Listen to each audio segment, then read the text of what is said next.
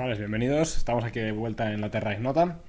Eh, soy Jürgen Ignoto y hoy me he traído una cerveza que básicamente es la que tenía en la nevera. Es una que ya he traído por aquí alguna vez, la Alexander, que es una pinta estonia decente. Era bastante decente, pero bueno.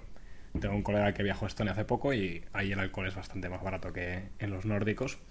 Así que quedan algunas cajitas y era lo que tenía. Como venía hoy del campo, pues no me había podido preparar nada más. Vosotros que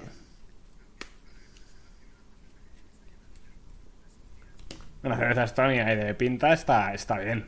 Pepe, ¿tú qué te has traído?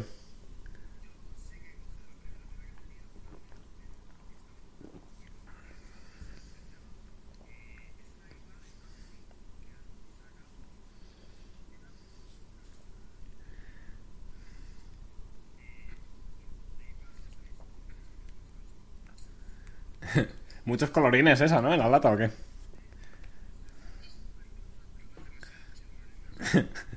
Mira que no tenga estrógenos o algo así, pero bueno, tú.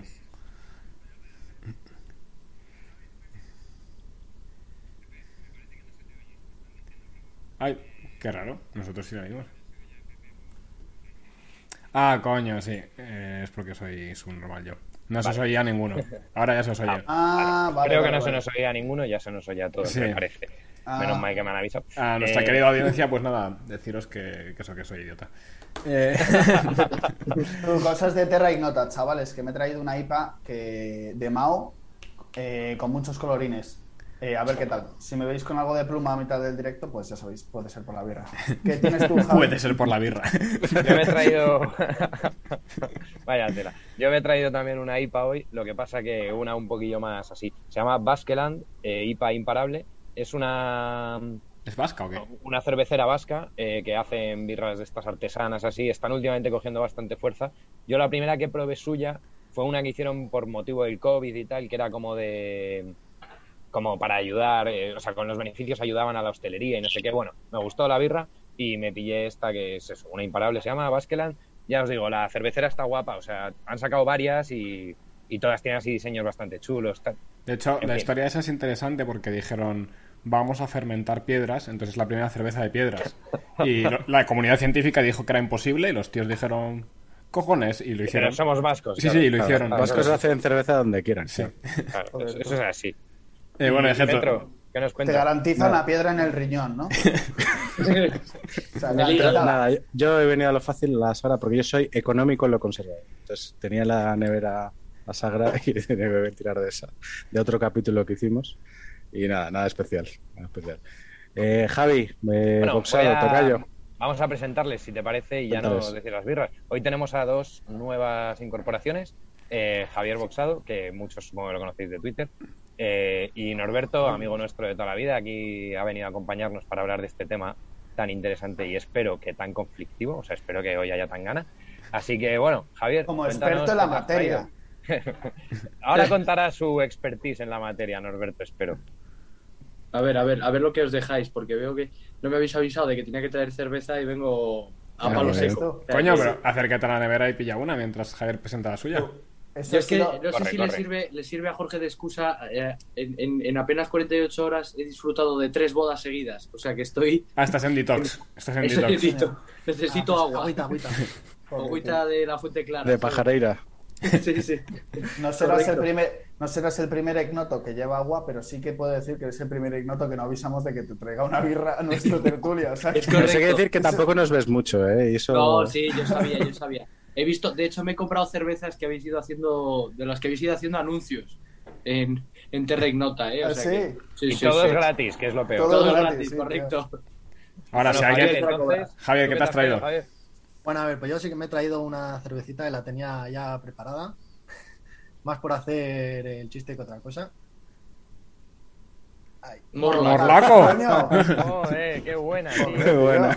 Muy buena. además, creo que sé que hay un ignoto, ¿no? Al que le ¿Sí? es Morlaco. Pablo se llama, ¿no? Justo. Pablo, justo. Muy bien. Buah, estoy puestísimo. Te lo iba a decir justo ahora. O sea, que uno de los primeros ignotos eso es un dato, ¿eh? Javier sí que se ha tragado muchos, Norberto. A ver si... Sí, sí, sí.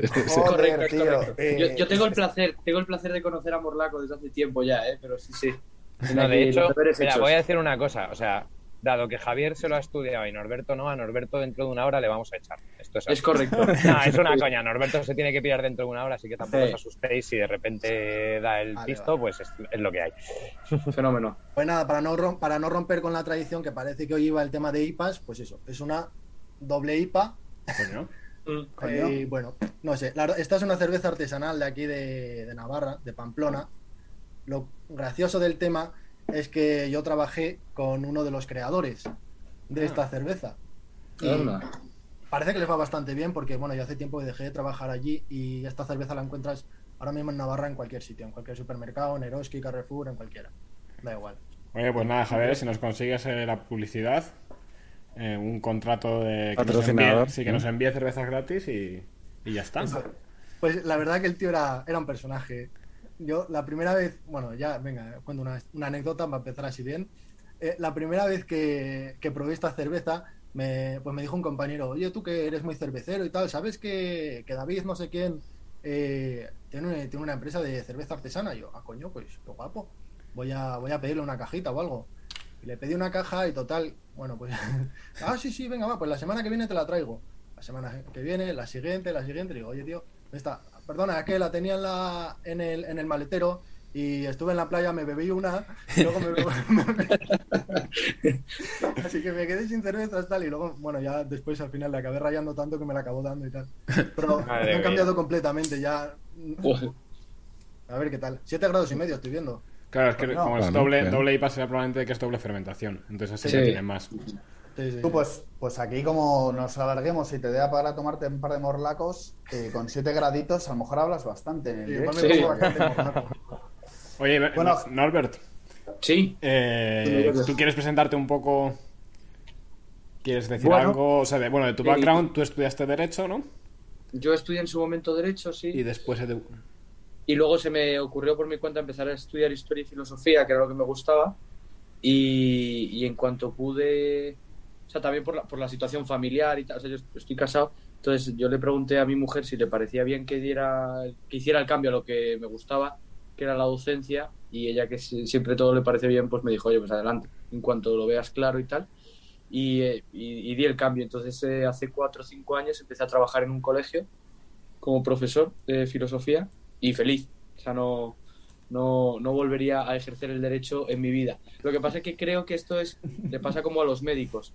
Eh, estudiar derecho, si más o menos te lo has tomado en serio en la carrera, imprime algo de carácter, ¿sabes? Se te quedan, se te quedan ciertas cosas ahí de fondo que cuando ves eh, noticias en la televisión o, tal, o la- los periódicos dices, joder, menuda aberración, ¿no? O menuda salvajada. Aunque estés desconectado de, de la actualidad, de las normas Jurídica. y tal. Sí, sí, sí. Sí, yo ahí, Pero hay ahí cosas también voy a que decir sí una cosa, ¿eh? Aparte de... O sea, el derecho tiene muy mala fama de estudiar derecho, quiero decir. Sí, porque sí, hay mucha gente que no es vocacional y tal. Pero yo creo que aparte de imprimir carácter, sí que hay un porcentaje importante de gente que estudiamos derecho por una cierta vocación, que no es que te imprima carácter y esas cosas te empiecen a interesar porque ya has estudiado derecho, sino que muchos Eso veníamos es. interesados de casa Eso y, es. y al final, bueno, aunque te hayas dedicado a otras cosas, yo por ejemplo tampoco ejerzo la abogacía Mm. pura y dura, o sea, yo no he llevado puñetas en mi vida, pero bueno, pero al final estás conectado con determinadas cosas que tienen su relación con el derecho, con una manera de ver los derechos fundamentales, una manera Eso de concebir es. la política, una manera, yo creo que al final imprime carácter, pero insisto, hay una parte que venía de antes generalmente. Pepe, por ejemplo, empezó a estudiar derecho, el camino contrario al tuyo, si no estoy confundido. Sí, Estudiaste totalmente. historia y luego derecho, ¿no, Hice Pepe? historia y ahora estoy haciendo Derecho por la UNED y estoy Qué en bien. tercero. eh, llevo cuatro años haciéndolo y mi idea es sacarme el grado eh, en seis, compatibilizando con el trabajo. Claro, Y la claro. verdad es que muy contento, ¿eh? Y es lo que tú has dicho, se imprime carácter, pero sobre todo es que yo lo que he notado es que te ordena muy bien la cabeza. Eso te es. enseña Eso a razonar de un- te enseña a razonar de una manera diferente. Tú eres, yo vengo de la historia y era muy analítico y muy y me preocupaba mucho del relato y desde que he empezado a estudiar derecho he, he notado que hablo diferente. Claro. Me Claro, cuento claro. las cosas de una manera diferente. Y Totalmente. eso lo he Realmente notado hasta somos en mis más clases. Oye, y Norberto, Pero- con lo del derecho de que imprime carácter, tengo Sí. entendido que, que durante el confinamiento a ti te ha, impre- o sea, te ha afectado bastante, ¿no? Sí, tú, tú vas, tú entras a saco ya, A ¿no? saco. Yo- yo me lo- Está bien. Esto no será porque tu hermano te habrá contado cosas. Nada. No, no, puede- no, no- no será porque habéis estado juntos en una boda y, y Nada, han no, salido. no, no. Y nos, pus- nos pusimos, nos actualizamos, como quien dice. No, es verdad, antes de entrar ahí, y jo, es que Javi siempre tiene la palabra exacta, o tiene la idea exacta. O sea, eh, yo estudié la carrera un poco de rebote, ¿no? En fin, pues mi padre me recomendaba y tal, tampoco veía muy claro que me pusiera al principio con historia y filosofía, estas cosas de padres, que yo creo que son muy sabias, ¿eh? O sea, después con el paso del tiempo, de todo Marta, mi mujer eh, lo ve con más claridad que yo. A mí todavía me cuesta verlo, pero dice, oye, pues esto pues funcionó de alguna manera, te pusiste a trabajar rápido. Pero es que previamente existía ese interés, que es lo que dice Javi. O sea, si no hay un interés previo, también puede ser que pases por la carrera como el que pasa por el supermercado, o sea, sin ningún tipo de, eh, yo qué sé, de preocupación. Entonces, yo no era consciente, pero siempre había habido detrás, o latía detrás, cierta preocupación con la actualidad. Y otra cosa no, pero el derecho, salvo cuatro asignaturas o tres, que Pepe estará ahí eh, puesto más cercano que yo, ¿no? Porque lo está estudiando ahora mismo. Salvo tres asignaturas, Derecho Romano, Historia del Derecho y una más que no puedo recordar ahora, el resto Natural. son súper de actualidad, ¿eh? Son súper de actualidad. Y, y lees una noticia y la lees en clave medianamente jurídica, porque parece que no, pero es que el derecho nos rodea con cualquier cosa, ¿no? Yo a los alumnos en el colegio se lo digo, que nos, son menos conscientes de lo que de lo que creen, ¿no? Entonces, bueno, no sé, vaya chapa acabo de soltar aquí. Eh, no sé, Jorge me Una preguntaba. recomendación ignotera, muy buena. Nada, no sé. Estudiar Derecho. Estudiar Derecho. Yo, de hecho, creo, en otros países, por lo que me han ido contando profesores a los que voy conociendo de fuera, en otros países sí que hay asignaturas en los institutos, en el high school y tal, que, que son muy parecidas a un compendio rápido de derecho, ¿eh? de su propia tierra, o sea, de su nación.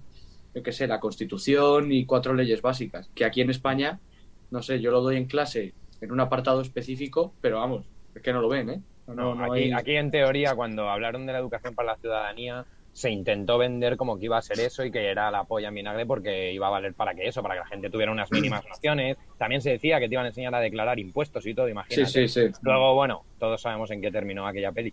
Pero, pero bueno, a mí como idea, si no supiera que quien dicta las normas educativas va a utilizar esa asignatura concretamente, igual que ética o igual que otras, para Sí. meter cuña, como idea no me parece mala. Lo que pasa es que, bueno, como en España las leyes educativas son parciales siempre y va a depender siempre del ministerio de turno, tampoco creo que sea una gran idea. Entonces yo por eso me opondría. Pero, pero como idea abstracta Sí. no la veo mal.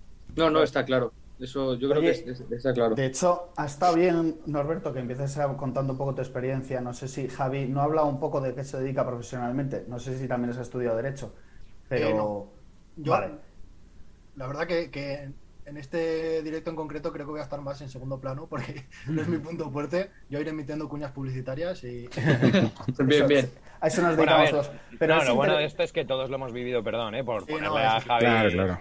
O sea, todos lo hemos vivido y luego hay una suerte y es que aquí estamos representadas cuatro comunidades, no, tres comunidades autónomas y un país distinto. O sea, Javier está en una comunidad, Pepe en otra, eh, Norberto, Getro y yo en otra y Jorge en Finlandia. Entonces, bueno, ahí, aunque sea por el contrapunto de cómo ha funcionado cada una, creo que puede ser bastante interesante. Sí, además, además- ta- también liga con el con la, el punto de vista que nos dio Bruns, el señor Bruns, el, el domingo pasado, de cómo se vivió en, en Japón con respecto a, a, a España, que él lo flipó mucho y, y estaba, vamos, reventando de ganas de contarlo, nada más empezar el directo del otro día. Qué bueno. ¿Cómo recordáis vosotros todo el tema de, del 8M del 2020? ¿Dónde estabais? Yo puedo decir dónde estaba. Estaba en Madrid, viviendo en Coruña. Había ido a Madrid a un evento. eh, no era precisamente la manifestación del 8M de Irene Montero, pero. ¿Estabas en una plaza de toros? Estaba en una plaza de toros, sí, efectivamente. Y... Pepe es muy taurino. Sí. Sí. Y, y el caso es ese, que, que vosotros recordáis algo, cómo vivisteis aquel día, cómo fue un Sí, poco... ¿Teníais cierto temor? Pregunto. Yo, bueno, por, por empezar yo, eh, yo, vamos, en casa nosotros, eh, y lo comentasteis el día del, del apocalipsis, creo, el último capítulo de, que habéis hecho, eh, Yo un par de semanas antes del 8M ya había hecho una compra con mi mujer eh, apocalíptica. De hecho, todavía tenemos leche en polvo en, Joder. en el, en el trastero, tenemos velas, tenemos de todo. Eh, que hicimos, eh, Luego, dos semanas más tarde, vimos la, la, la fiebre de la gente compra- copando todos los supermercados ¿no? y las colas que había. Esta es como Pero- la cigarra, ¿no? En plan, no, la cigarra no, la, Sí, hormiga, Nosotros, no sé si por magufismo o por qué, pero dijimos, esto no pinta bien. De hecho, en, en enero, cuando empieza a salir las primeras noticias del virus de China, eh, mi mujer recuerdo perfectamente que le dijo a su padre, a mi suegro, que tuviera mucho cuidado porque él, él era un médico jubilado de 80 años, pero que seguía trabajando. No de médico, no ejercía ya medicina, pero seguía trabajando en muchos eventos de medicina, medicina de la informática y tal. Y ya le dijo en enero, ten cuidado con los eventos, no te juntes con la gente, eh, ponte, llévate gel eh, y procura no ir a muchos, tal. Eh, bueno, ya conté el, el domingo pasado lo que ocurrió con mi suegro. Mi suegro empezó a tener síntomas la semana antes del 8M y no le hicieron ni caso, porque esa era la época en que eh, había que decir que el virus era una gripe. Entonces eh, no, no le hicieron ni caso. Pusieron un teléfono en la Comunidad de Madrid, un 900, Sí. y cuando llamaba ahí y se lo cogían, después de estar llamando a lo mejor tres cuartos de hora, le decían que se tomara un paracetamol. Entonces, claro, mi- suegro tenía un, un EPOC, había sido muy fumador, y tenía 80 años, y le decían que se tomara paracetamol. ¿sabes? De hecho, el, el viernes 13 de marzo ya fue por fin un médico a su casa y le dijo que se tomara antibióticos. Y al día siguiente falleció. O sea. Falleció pues ahogado, claro, no, no podía respirar.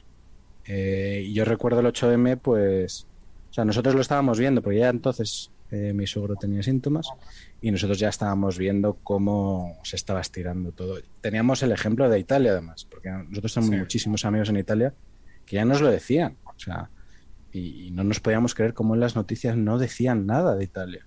Y, y, chico, que, que hay una región entera que está colapsada, que, que no, cabe nadie más en los hospitales.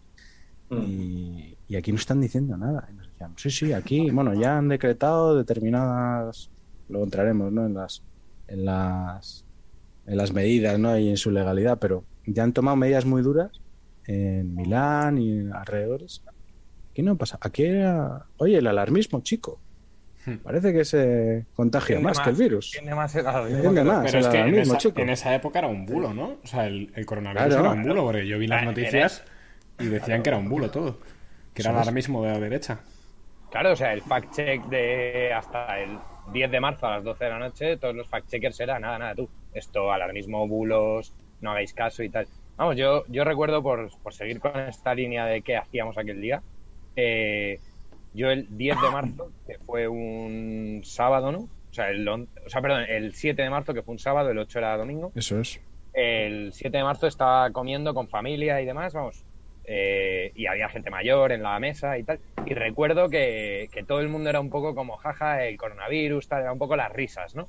Y, y yo ahí, os juro que ese fue el día que me di cuenta de la importancia de Twitter, porque yo estaba siguiendo en Twitter a mogollón de gente que estaba informada, que estaba contando cosas eh, desde antes, claro, y estaba diciendo, oye, que esto que se viene es muy gordo, tal. Recuerdo gente muy de la cuerda de Vox y tal, criticar mucho a Vox porque el 8 de marzo hicieron el evento de, de Vista Alegre en el creo que sabe algo de eso. Y, y recuerdo gente criticándolo, etcétera.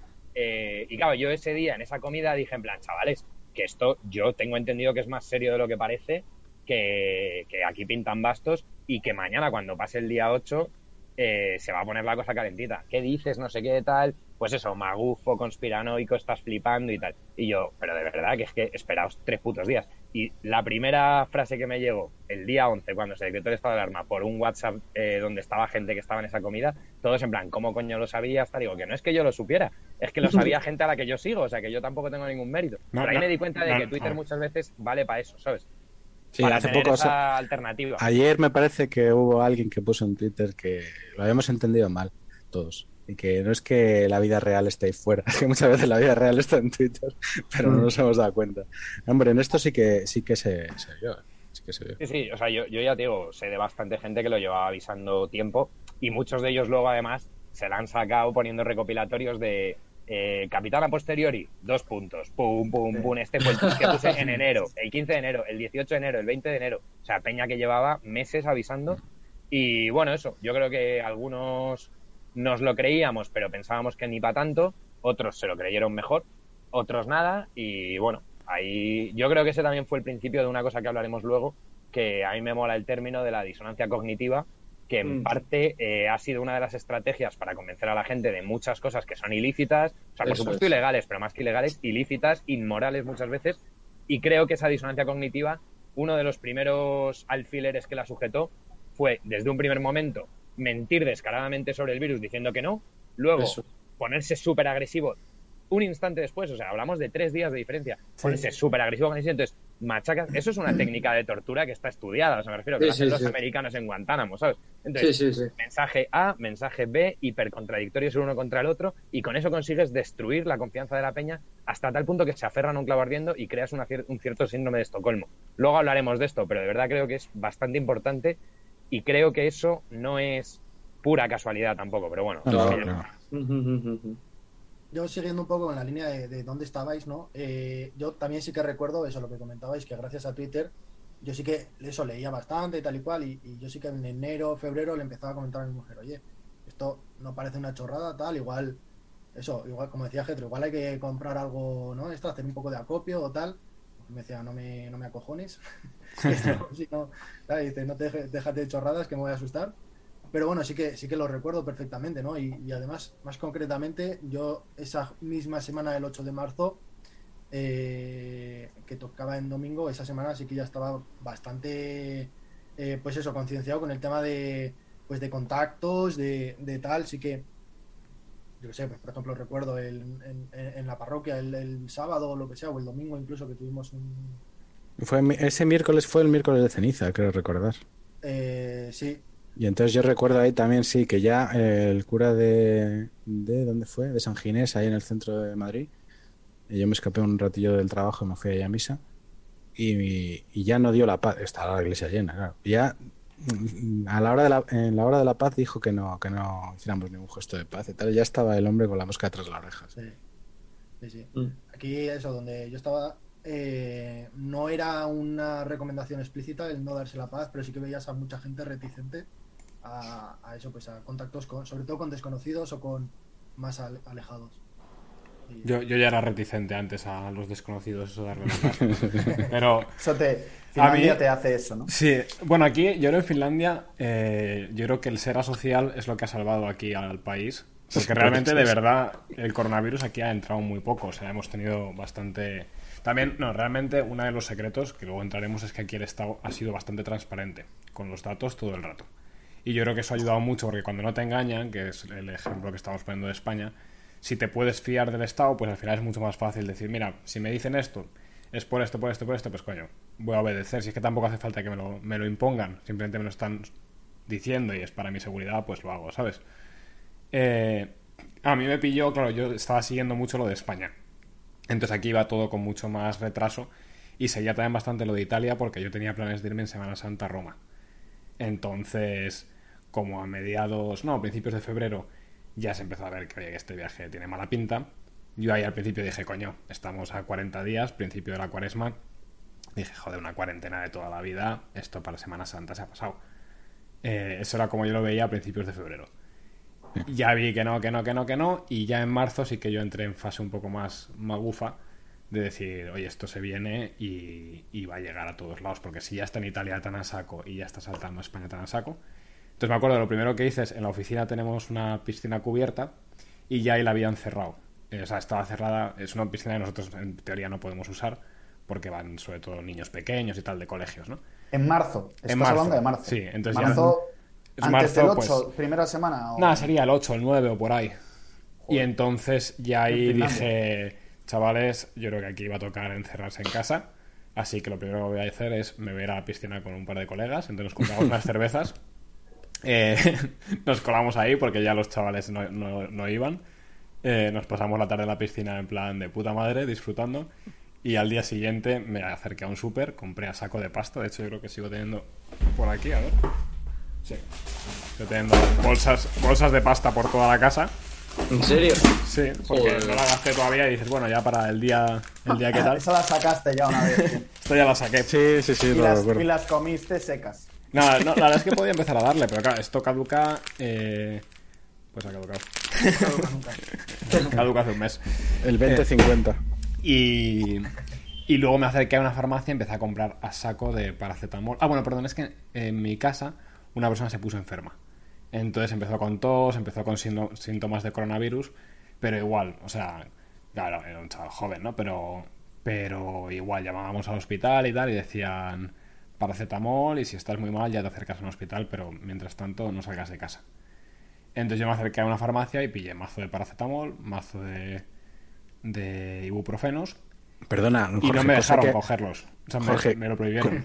Pero perdona, cosa que aquí no podía, no puedes hacer porque desde hace un par de años me parece que es cuando establecieron lo de las recetas, ya no puedes comprar un paracetamol de un gramo si no te no ¿Sin receta? No jodas. No puedes. No, Ni, el ibuprofeno de 600. el ibuprofeno. Lo, lo cual es curioso porque el otro día fui a la farmacia y le digo, tal, que quiero coger paracetamol. Me dice, ¿de 650? Y digo, hombre, como el de un gramo no puede, ¿no?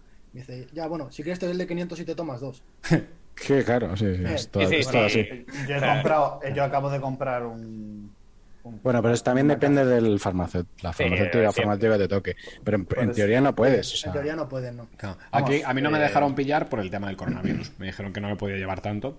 Claro, que no podías Claro, copiar. no podía copiar. Sí. Entonces lo que vi es que había aspirinas de las de, que se usan para el corazón, para los ataques de corazón y gente que tiene problemas que son un poco más suaves.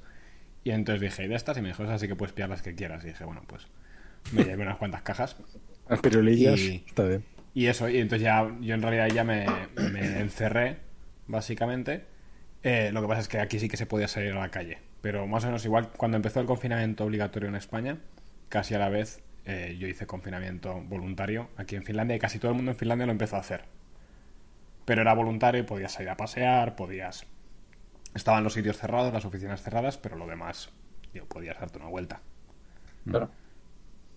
Oye, Javi, si, si no es por avanzar mucho, tío, pero sí que tiene relación quizá con el siguiente punto que tenemos en el guion. Cuando has hablado de lo de la disonancia cognitiva, tú que decías que buscabas mucha información en Twitter y quizá tú también, Jürgen, que te mola mucho la ciencia.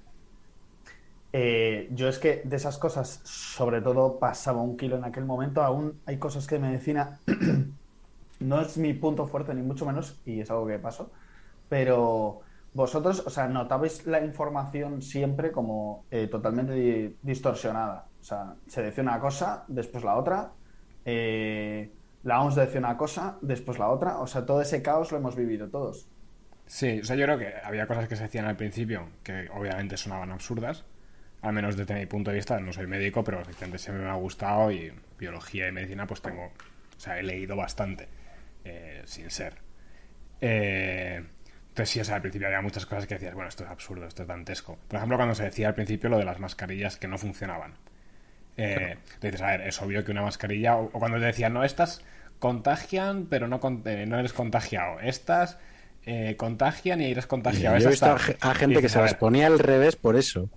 Yo me la pongo al revés porque entonces así no Bueno. puedo contagiar. De hecho, de hecho no sé si recordáis, pero el meme típico de WhatsApp en aquellos primeros días era gente con distintos tipos de mascarilla. Peña que se ponía una cáscara de naranja en la boca, ¿os acordáis? Un Pero es que- sujetador. pero- Bandas, eh. Pero la o sea, coña es que eso, eso médicamente obviamente va a funcionar, o sea, va a ayudar. Claro, no va a o sea, funcionar, pero va a mira, ayudar. yo- Tú te pones un perdona- calzoncillo usado o, limpio. yo perdona, Mejor Jorge, limpio. o sea, yo, yo precisamente, nada más empezar todo el tinglao, empezó a ver el desabastecimiento de mascarillas, no se conseguían y tal, y mi portero, o sea, hablo del portero de la finca donde vivo, un día que yo bajé a hacer la compra, me dijo el tío, oye, ¿no vas con mascarilla? Digo, no, no, si es que no hay, no tengo mascarilla y tal. Y dice, no te preocupes. Entró el pibe en la portería y me sacó que su mujer había hecho varias con, con ropa usada, vamos, en plan de vaqueros, tío, y tal. Y había hecho unas mascarillas y me regaló un par. Una para mí y otra para mi mujer. Enrolladísimo el tío. Y luego ya cuando empezó a pasar el tiempo, se suscitó una polémica y la peña en plan, es que eso es peor que no llevar nada. Digo, mira, peor no puede ser. O sea, peor no puede ser porque algo filtrará. O sea, como si te pones una mano así, algo quitas, tío. Por cojones. Entonces, entiendo que lo óptimo es llevar una FPP 227 40000 y, ¿sabes? Y homologada por Pedro Sánchez en persona firmada. Eso es lo mejor de todo. Eso, eso es cojonudo. Pero si no tienes eso, tronco, pues lo que tengas en casa, ¿sabes? Y sobre todo en el momento en que no había, eso es uno de los puntos, yo creo, de primeras más relevantes, es que fue una irresponsabilidad para evitar el desabastecimiento decir no hay que usarla, en lugar de decir usa lo que puedas o tal. Y Claro, eso fue pero deja esas para los puramente político. Claro. Claro, eso por ejemplo, político. aquí, por poner el contrapunto, yo creo que Finlandia es un país que está muy marcado por el tema del pragmatismo. Entonces, hay mucha menos ideología y mucho más pragmatismo de, oye, ¿qué funciona? Eh, igual simplemente porque como hace mucho frío, si no eres pragmático no te mueres de frío, ¿sabes? O te conquista Rusia, que es peor. Entonces, eh, aquí con las mascarillas se dijo claramente, en plan de, a ver, seguro que ayudan, o sea, eso es de cajón, eh, pero porque ayudan necesitamos reservarlas para los, para los hospitales y el, el personal médico. Entonces, por favor, no compréis mascarillas como locos, usad lo que podáis. Y entonces la gente se empezó a hacer mascarillas de tela, empezaron a sacar pues instrucciones de, oye, cómo hacer una mascarilla que te va a quitar el 90% de las microgotas estas de los cojones. Bueno, pues ya la peña se cogía las instrucciones y tenía la abuela ahí cosiendo y cada uno tiraba con lo que podía. Sí, no, la verdad es que el- el tema de toser, las microgotas y lo de lavarse las manos, yo son las El únicas wash dos your cosas- hands, madre mía. Sí, recuerdo que sí que fue una insistencia desde el principio. Ese tema. Eso sí. Lo de lavarse las manos. Y además es algo que, que yo creo que, que luego España en salud si coge el hábito de lavarse las manos. Porque yo, ¿cuántas veces has ido a un bar y estabas con un pavo ahí mirando al, al lado y el cabrón salía sin lavarse las manos? Sí. No, por ejemplo, mano, en España, Bueno, en España eh, yo siempre he visto lo de toser en la mano y a nosotros no nos pegaban así en el colegio, incluso bueno, en el puño más bien. Pero aquí en Finlandia, Sí. yo la primera vez que tosí en la mano, me, me dijeron en plan de ¿qué haces, tío? O sea, en plan... A ver, es que eso es verdad puto, que- Puto primitivo. Y yo en plan... Sí. Tío, a mí me lo han explicado así, ¿sabes? ¿Qué prefieres que te, Pero- te tosa pero- la cara? y me dijeron, no, no, en el codo. Pero eso ya hace años, ¿eh? O sea... Nosotros lo que te enseñan es, yo lo que recuerdo es estornudar con la izquierda si eres diestro. Que tú presentas la derecha y tú estornudas con la izquierda. Sí. Que quieras que no, no vas a tocar a la gente con la mano izquierda. Sí, eso sí, eso es verdad. También es cierto que el español es muy tocón, etcétera, etcétera. Pero yo creo que es mucho le, le mejor. plantas dos besos luego. Sí, Claro, creo, que es más cómodo y creo que es más higiénico estornudar como ahora hemos aprendido todos. Que... Sí, pero también, también conste que eso está muy bien hasta el momento en que la peña empieza a llevar la mascarilla aquí por definición y a saludarse con el codo. Y, Y a saludarse con el codo, Bueno. Sí. Ese Pero, tema ha sido. por ejemplo, lo de las mascarillas yo en España luego se llegó al extremo opuesto, que es el de la mascarilla por la calle. Claro, pero perdona. Jorge, antes del, del- de llegar al polo opuesto, o sea, yo no, lo, no, o sea, no estoy dispuesto a olvidar todas las coñas de los, de los divulgadores científicos, entre ellos a, a la más célebre, poniéndose el sujetador en la cara, mofándose de los que decían que había que llevar mascarilla. Eh, cuando esa La luego más, la más célebre te refieres a la gata de Schrödinger. Sí. Sí. Pero es que la, la gata de Schrödinger no sabe que la gente le da tanta. A ver, ella no es está buena. Es, está buena. O sea, ella es divulgadora científica y a veces Punto. tiene cosas que lo hace bien, pero vamos, dices. Que parece aquí que fuera Einstein, ¿sabes? Ha, Dices, ha hecho, se ha ha hecho, hecho periodismo, famosa- tío. o sea, sí, pero se ha hecho famosa un poco haciendo lo que hacía Forfas, porque además co- coincidió un poco en el tiempo. Eh, de ir a los sitios. Forfas lo que hacía era ir a los, a los botellones de Granada. mm, Y esta lo que hacía era ir a, pues, a convenciones de, terraplanistas, ¿no? de terraplanistas o a convenciones de, de- de ufología y tal. Entonces, bueno, pues que si eso es, si esa es la que nos tiene que decir lo que tenemos que hacer desde el punto de vista científico, claro, ya te asustas un poco. Sobre todo es cuando se mofa eh, de que en una, en una enfermedad que ataca las vías respiratorias eh, se ría de ti y se ponga una, un sujetador en la cara como diciendo los bulos del coronavirus. No, los que se ponen mascarilla, madre mía, qué negacionistas son. Ya, chica, vete a la mierda, ¿sabes? Sí. No, a mí sobre todo que después vayan con moralina. O sea, a mí no me importa, oye, que metas la pata, pues, oye, también eso, en febrero decía, esto es una gilipollez, en 40 días, esto se nos va y mira, un chino que se ha comido un murciélago, ¿sabes? Se ha pasado toda la vida. Eh, pero luego Claro, metes pero la pata y dices, bueno, pues, dices, oye, Claro. pues yo no voy luego dando lecciones de, de, oye, yo esto lo sabía desde el principio, desde que el chino probó el pan No, esto es la ciencia, no, no. el, el- la, la- todo el, la el- el- el recurrir todo el rato a esto es lo que dice la ciencia, esto es la ciencia. Y entonces, si cambia la- el relato, ah, bueno, es que la ciencia es así, amigo. Bueno, vamos a ver. O sea, el problema Eh, es eso, es la baraja marcada, ¿sabes? Sí. Tienes la baraja marcada eh, en todos los efectos. Entonces, al final, es lo que dice la ciencia. Es win-win, claro. Claro, siempre ganas. O sea, siempre vas a ganar. Y luego, insisto, eso tiene mucho que ver con el tema disonancia cognitiva, que al final, esos mensajes contradictorios, tú siempre huyes hacia adelante y bueno, es que no era el estado de la ciencia o no, no, bueno, es que esto es lo que decíamos, pero no sé qué, y entonces siempre vas cambiando la portería de sitio, la vas moviendo, siempre vas ganando, ¿sabes? O sea, para mí eso es lo más relevante porque, como ha dicho Jorge, equivocarse se puede equivocar todo el mundo. Nosotros hicimos un programa sobre el COVID que me da miedo revisarlo ahora porque estoy convencido que diríamos más de una sandez. Y había un sanitario, ¿eh? o sea, había un médico ahí. Y estoy convencido que el propio médico diría cosas que ahora se sabe que no eran así. Pues yo creo, Eh, no, habría que revisarlo, pero yo creo No lo sé, no lo sé, pero, pero Lo- apostaría. Lo podemos, lo podemos Pondría- recomendar ese. Pondría dinero encima de la mesa Hombre, a que, a que algunas algo sí, hay mal dicho. En ¿sabes? dos horas seguro que algunas sí, pero vamos, que yo lo que recuerdo Pero es hablar... no por nada malo, vamos, Sí, sí. sino porque me parece lo lógico, ¿sabes? Pero lo que no se me ocurre luego es criticar a los que dijeron lo que estaba bien, aunque acertaran por casualidad, tío, porque hay gente que acertó por casualidad, porque simplemente estaba en contra de todo lo que decía el gobierno y oye, has tenido puta suerte y esta vez se han equivocado, ¿vale? Pero no te metas mí- con ese pollo. A mí en ese sentido me parecía apasionante que la mejor información durante los dos primeros meses fuera Iker Jiménez, tío. O sea, Ah, el, de, el de los el de los aliens, Sí. ¿sabes?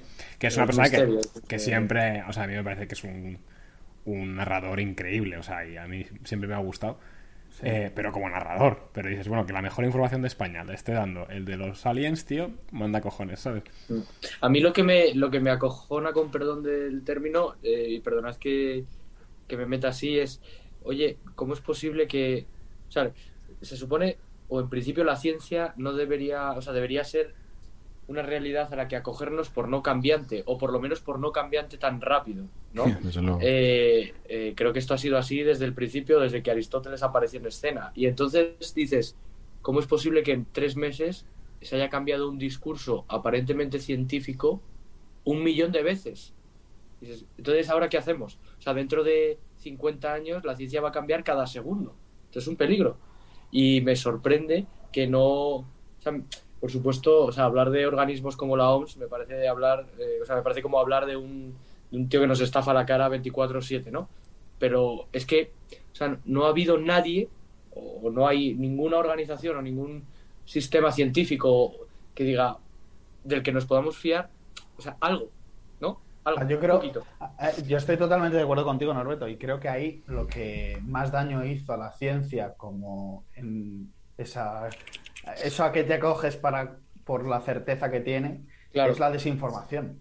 O sea, si algo hemos vivido en este momento ha sido el efecto de, en primera, o sea, hemos experimentado todos lo que es la desinformación en estado más amplio. O sea, durante las primeras semanas es que ardía nuestro WhatsApp. Sí, no sí. lo ardía vuestro Telegram, vuestro Twitter. O sea, era acojonante. Información por todos lados y no sabías a qué acogerte. Entonces, hasta lo más científico Sí. Te- se convierte en un, en un Respecto- bueno, ¿y qué será? Respecto a... Perdón, Pepe, acaba. No, no, dilo, dilo, dilo. Ah, que respecto a desinformación, es que ha puesto una pregunta muy buena ABV, no, perdón, AVB, eh, que dice, ¿de dónde creéis que salió el virus? Que yo antes he dicho el pangolín y la- el murciélago, pero con el tema de desinformación, o sea, yo estoy convencido de que es del laboratorio de Wuhan, vamos. A mí me Bueno, yo que creo es, que eso ya, ya es es, obvio. oficial, o sea, pero me eso, el primer, durante un año, o sea, 365 días, tú lo decías y, y eras un magufo y ya estás con las con- teorías conspiratorias y tal y cual. Dices, tío, que hay un puto Bueno, el laboratorio. primero Trump. El primero Trump, bueno, y, y no sé, y mucha gente. Pero dices tú que hay un puto laboratorio que se dedica a estudiar, entre otras cosas, coronavirus y se dedica a manipular esos, esas Y que cosas. entre otros de los financiadores, el principal es Fauci, el, Sí. el director del CDC de Estados Unidos, el Fernando Sí, sí. Simón.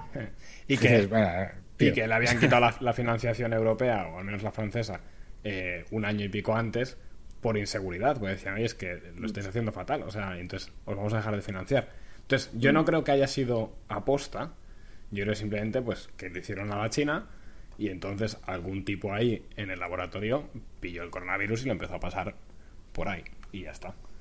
Mm. O sea, yo creo que probablemente estaba manipulado, pero que no, no fue aposta. O sea, no, no es que estuviera eh, weaponized, ¿no? O sea, que no es, no es que lo hubiera Sí. hecho de, con motivos armamentísticos. Esa es mi opinión. No sé qué opina, por ejemplo, Norberto. No, a ver, o sea, al final esto es... eh, a mí me, me revienta, se lo contaba también a Javier cuando nos encontramos el otro día, a tu hermano, o sea, me, me revienta que nos traten ahora mismo como negacionistas a todos los que no estamos dispuestos a seguir el discurso o el relato oficial, ¿no? O sea, es que además, cada vez, incluso, y me podría atrever, ¿no? O sea, en, en- en círculos muy cercanos, o sea, ya, ya la coña del negacionista dices, a un primo, a un no sé qué, oye, tío, o sea, negacionista, eh, si me pongo a hablar del holocausto, pues todavía seré negacionista, pero de, o sea, no, no, no, no, entiéndeme, o sea, por supuesto no, ¿eh? Ahora mismo no vamos a entrar en ese tema, pero coño, o sea, el, O sea, concepto nos, que se que nos inventa... cierran, que nos cierran el canal. No, pues no, no, pero, o sea, quiero decir, por, por ser que riguroso, Google, Google es de gente con. sí, Perdón. Sí, este, este, Fauci está detrás, ¿no? Y tal. O sea, eh, joder, cuando se inventa el término negacionista, se inventa para el holocausto. No, me, no mezcles, ¿no? O sea, empezamos, ¿no? La desinformación empieza por calificar, Sí. eh, por hacer mezcla, ¿no? De, de conceptos y de realidades. Y dices, no, o sea, yo, yo- ¿por qué yo tengo que comulgar con el relato oficial? Es decir, si yo no comulgo, me da igual que fuera Pedro Sánchez o que fuera Santiago Abascal, es que me da exactamente lo mismo. O sea, ¿por qué tengo que comulgar con el que está mandando? O sea, o con el que está dirigiendo el asunto. Es que, insisto, Santiago Abascal, Pedro Sánchez, Fernando Simón o la eminencia eh, mundial en virología. Es que me da igual, o sea, ¿por qué no puedo intentar generar o generarme a mí mismo un criterio propio, ¿no? Un espíritu crítico para... para... Entonces, eh, eso por ahí. No, no estoy dispuesto a aceptar que, que por, por no, por no seguir con la línea de todo el mundo, pues soy un negacionista o, o no me creo lo que está pasando. Yo no me creo, por ejemplo, que el virus, o me costó pensar al principio que el virus existiera. Luego ya me di cuenta que sí, lo viví en primera persona porque mi mujer es enfermera, pero lo que no estoy dispuesto a aceptar es que el virus fue, pues como el que se come eso, un murciélago que estaba enfermo.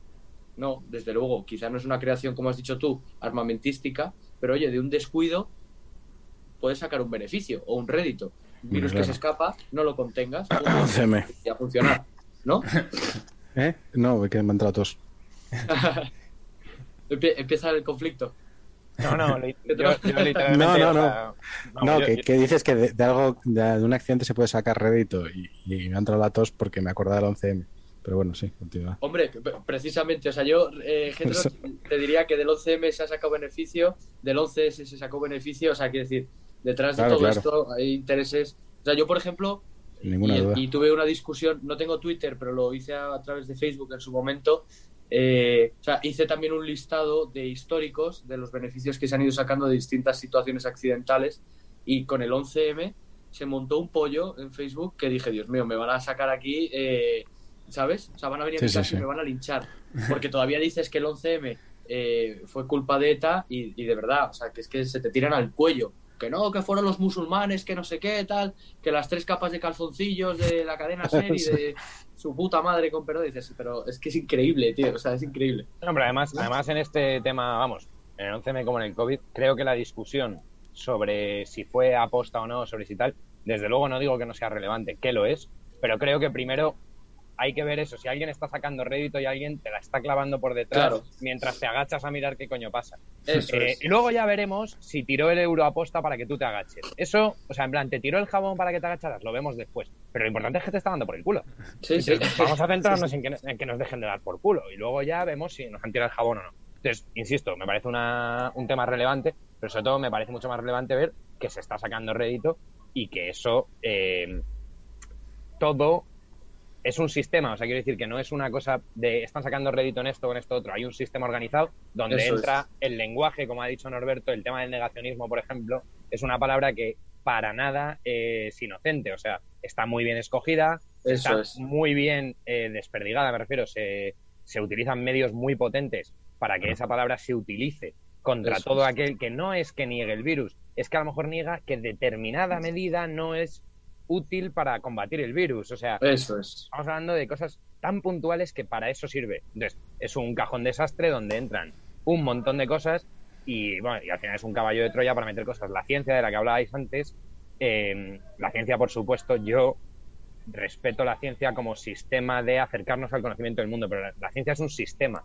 La ciencia Eso no es. un fin en sí mismo, es un medio. No es una religión. Hablar de, hablar de la ciencia como un fin en sí mismo y hablar de no crees en la ciencia, no, mira, en la ciencia no se puede creer. Se puede creer en algo por ciencia, es decir, la ciencia te lleva a creer en algo, pero lo que crees es el fin, no crees en la Mm. ciencia en sí misma, es una gilipollez, ¿sabes? Entonces, bueno, en fin, o sea, yo al final creo que eso, que hay todo un sistema de pensamiento, hay un sistema lenguaje, hay un sistema política, hay un sistema medios de comunicación que llevan a que haya unos réditos para determinadas personas de todo esto. Económicos para algunos, hablo de farmacéuticas, etcétera, eh, políticos para otros, creo que es evidente para quién, etcétera. Y luego, para mucha gente que forma parte de esto, que son, entre comillas, los peones del juego, de sentirse bien con uno mismo. Entonces, está funcionando muy bien el, el, o sea, el, como tú estás haciéndolo bien y los demás mal, tú estás, eh, tienes una cierta superioridad moral contra los demás y tal, y eso es lo que está provocando que mucha gente, a ti, Norberto, te llame negacionista o a mí me llame negacionista, porque eso significa que él no lo es. Y ese tío está participando del sistema de gratis. Encima, ese sí que no Correcto. gana nada. Solo gana Totalmente. sentirse puto mejor, ¿sabes? Y de eso hay Sí, mucho. sí. Y a, a mí Sí, eso es lo que más sí. me preocupa, porque eso es una- un tema ya social. Porque yo siempre he desconfiado de las grandes empresas, del poder político, etcétera. De los Sí, medios. Eso el no virtual señal en este, ¿no? Lo que está Claro, diciendo. Pero, pero yo hablo de eso de ya la gente a nivel social, eh, a nivel micro, eh, se están produciendo unos enfrentamientos que cada vez van a más. En esto, Getro, tú tenías una teoría que a mí me parece muy interesante de, Sí. De la de la dialéctica hegeliana aplicada a los vacunas y antivacunas. Claro, claro, justo. Justo. A mí me gusta. Sí, Getro nos Probablemente cuenta- la tenga, pero no me acuerdo. Como suele pasar. suena bastante bien. Esto, perdona, es que esto además se lo conté a Norberto hace dos semanas, justo cuando nos Sí. vimos, que me lo dijiste tú, Getro, que tu teoría era que la siguiente lucha Ah. de clases, por decirlo así, que se estaba planteando, Sí. antes era pobres contra ricos, hombres contra mujeres, Mm. heteros contra gays, etcétera, etcétera, y que ahora se está forjando una muy gorda de vacunas contra antivacunas, Claro. siendo además los antivacunas minoría y considerándose los pro vacunas minoría oprimida. O sea, es que es Eso algo es. fantástico. tío. Claro, Sí, sí. claro, claro. le das la vuelta y lo tiras entero, ¿sabes? Pero eso, perdón, es muy interesante, perdón Norberto que ibas a decir una cosa, pero creo que eso estamos en un momento crucial porque es el qué camino van a tomar cada país. Entonces, por ejemplo, es. Reino Unido y Dinamarca ya han dado el paso de decir, oye, vuelta a la vida normal, sí, que la gente se vacune, por favor, etcétera, que, que hace mucha falta, pero tío, vuelta a la vida normal y aquí nadie te va a preguntar nada. Y Francia ha cogido el, el camino contrario, que es, Y oye, Australia. y Australia, pero bueno, Australia a ser más bestia todavía. es un Sí. país de, es un país de lo que es. Pero, Sí. pero bueno, no, no, pero sí, y Australia. Entonces, creo que estamos ahí en una encrucijada bastante jodida. Bueno, perdona, es? y Estados Unidos hace dos días Biden ha dicho otra vez que, Ah, sí, bueno, o sea, la amenaza esa de Biden de... que se- dijo que no le iba a poner obligatorio. paciencia. Eso es. Sí. Eh, entonces, ¿por qué digo que creo que es una encrucijada? Es porque creo que ahora es un equilibrio muy difícil de en qué lado de la línea van a ir cayendo los diferentes países. Y yo creo que los demás seguirán. O sea, creo que todo esto va a converger a... O sea, va a haber una especie de punto focal al que todos convergen. O sea, que va a ser la, la- la ley de la mayoría. Sí, Pero- Yo creo que España está viendo a ver qué pasa con Francia. Porque Sí. yo creo que. Sí, eh, yo creo que Pedro Sánchez está, de momento, está contento con cómo va el tema. A él no le, no le ha salpicado demasiado. Él ha salido más fuerte. Y... Ver, no. No, pero, que, pero a- a- a- en, en, digamos en los datos macro, porque Sí. hay mucha gente. bueno, luego te sale el Tezanos y te dice tal, y luego te sale el otro y te dice que lo contrario, pero lo- te dice que Vox ha perdido 20 escaños. Bueno, cada uno hace sus encuestas, pero yo creo que él se siente fuerte ahora mismo, ¿eh? Eh, Sánchez, de momento. Sí, Y está a la está- está expectativa. mirando, sí. No, está haciendo un poco la de Rajoy, la de no hacer nada hasta que la cosa se aclare un poquito. En ese sentido, yo creo que va a ser importante. La gallega. La Voy a gallega. salir un segundo. Está haciendo la de, la de Rajoy. Eh, pero yo creo que va a ser importante el papel de los países nórdicos, países del este y países no del este, pero eslavos. Bueno, no sé si consideran del este, pero Polonia, Hungría, que no sería del este. Vicegrado, eh, sí. eh, los bálticos, los nórdicos. Creo que esos probablemente se decanten por la línea más de la libertad, de volver a la normalidad. Eh, Sí, pero si no, luego. claro, y luego Alemania, obviamente. eh, a ver qué Bueno, y hace. luego, bueno, perdón, Javier, creo que te ibas a decir algo. Eh, no, se me ha ido. Era, era vaya. Ah, Mm, vale. Redundar en lo que estabais diciendo, vaya. Vale, no, no, yo perdón, voy a decir otra cosa que, que muchas veces en esto voy a usar la palabra hipiesca. Somos un poco eurocéntricos o occidentecéntricos y solamente pensamos en los países occidentales y tal, que está claro que son los que mandan y los que tal. Pero que no nos olvidemos que hay del orden de 100, 200 países. No, 200 no, porque 200 hay en todo el mundo. Pero hay del orden de 100 270, sí, no, países. sí, 270 en todo el mundo, Vamos, ¿no? hay medio mundo ¿Sí? a los que, al que esto se la 300, sopla. O sea, hay Sí, medio sí. mundo al que esto se la sopla. O sea, en Latinoamérica esto se la puto suda. Tú vas Sí, a. México. Bueno, México salvo. Argentina, por ejemplo. ¿eh? No, pero en Argentina se está utilizando como herramienta política. Pero en Argentina ya te digo yo que en las laderas del Tucumán a la peña le suda la verga el COVID. O sea, no veas a qué nivel. Bueno, bueno, no te creas, ¿eh? las escenas del helicóptero que hemos visto aquí, de un- bajar un helicóptero para detener a un tío que estaba en el confinamiento caminando solo sin otro, persona- playa, sin otro ser vivo a 50 kilómetros. Eso también ha pasado en, en Argentina. ¿eh? Y en Argentina han tenido un confinamiento más bestia. Eh, Sí, no, y pero bueno. Conozco un amigo que le pilló el confinamiento en la Patagonia. Se había ido allí, pero en Madre. plan rollo en tienda de campaña, ¿eh? De excursión. que vuelvas, Kaczynski, Se quedaron allí en el monte, tú. Que. Sin poder volver a España. Yo estuve. No, pero bueno, pero, pero perdón, o sea, más allá de que Argentina, pese a sus grandísimos esfuerzos, yo todavía lo considero Occidente, o sea, están haciendo esfuerzos muy, muy importantes para que dejar de serlo, ¿vale? Pero todavía lo es. Eh, pero yo hablo de eso, de que, por ejemplo, todo Latinoamérica, todo África, por supuesto, todo el mundo árabe, es que se la sopla el COVID, pero se la sopla infinitamente. Entonces, estamos hablando también de muchas cosas que para nosotros son relevantes, la enfermedad, no sé qué, pero que hay muchos países y esos países en la ONU, etcétera, son un país más, o sea, cuentan uno igual que cuentas tú uno, ¿sabes? Sí, no, a nivel ONU sí, Ah, pero a pero nivel, por realmente- ejemplo, de afectarnos en nuestro día a día, yo creo que Europa y Estados Unidos va a ser lo más importante. Hombre, o sea, está claro, o sea, que lo el mismo PIB pasa con el- mundial, estamos hablando de que a lo mejor el 80% está concentrado en los países de los que estamos hablando ahora. claro. Sí. Estoy, estoy de acuerdo. Yo estoy totalmente de acuerdo contigo, Javi. Además, realmente creo que todo esto empezó a, a estallarnos sobre todo en los países del primer mundo, que son los que realmente tienen una preocupación con este tema. Porque si os recordáis, el mensaje era, si es que mm, lo que no, el problema no es tanto el virus, que tiene una mortalidad más alta, etcétera, etcétera, que otros tipos de virus, pero el tema está en que hay un colapso y ese colapso ha generado después como un efecto dominó otros muchos problemas.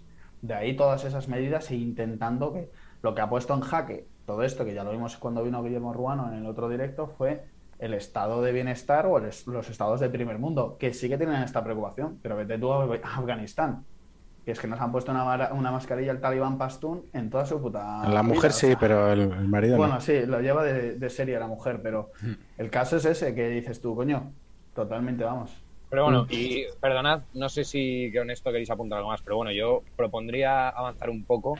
eh, tema más medidas, o sea, estamos hablando un poco del virus y yo me centraría más en las medidas. A mí, por ejemplo, otra de las cosas que me parece más relevante es eh, tema actuaciones policiales y demás. Hemos hablado de los medios, hemos hablado de los políticos, hemos hablado incluso un poquito de la reacción social, de la gente que te mira mal, te pone una etiqueta a otra. A mí, un tema que me puede mucho, porque además tenía mucho respeto a la policía yo de siempre, Eso lo quería comentar Creo que también va muy ligado a una a estar en un lado de la ideología o en otro. Y generalmente hay una gente que estábamos en un lado de la ideología que siempre hemos sido muy respetuosos de las fuerzas del orden, policía, ejército y tal. Y, y a mí me, me, me preocupa sinceramente la pérdida de confianza y la, También, la pero es pérdida- que- y de cariño pero- y de cariño a las fuerzas del orden se lo han ganado yo no tengo ninguna duda Y, y no Pero- solo con eso, o sea, es con muchos temas, tío. O es muy preocupante y como, como jurista es muy preocupante ver ciertas bueno quiebras del Estado de Derecho que se han producido.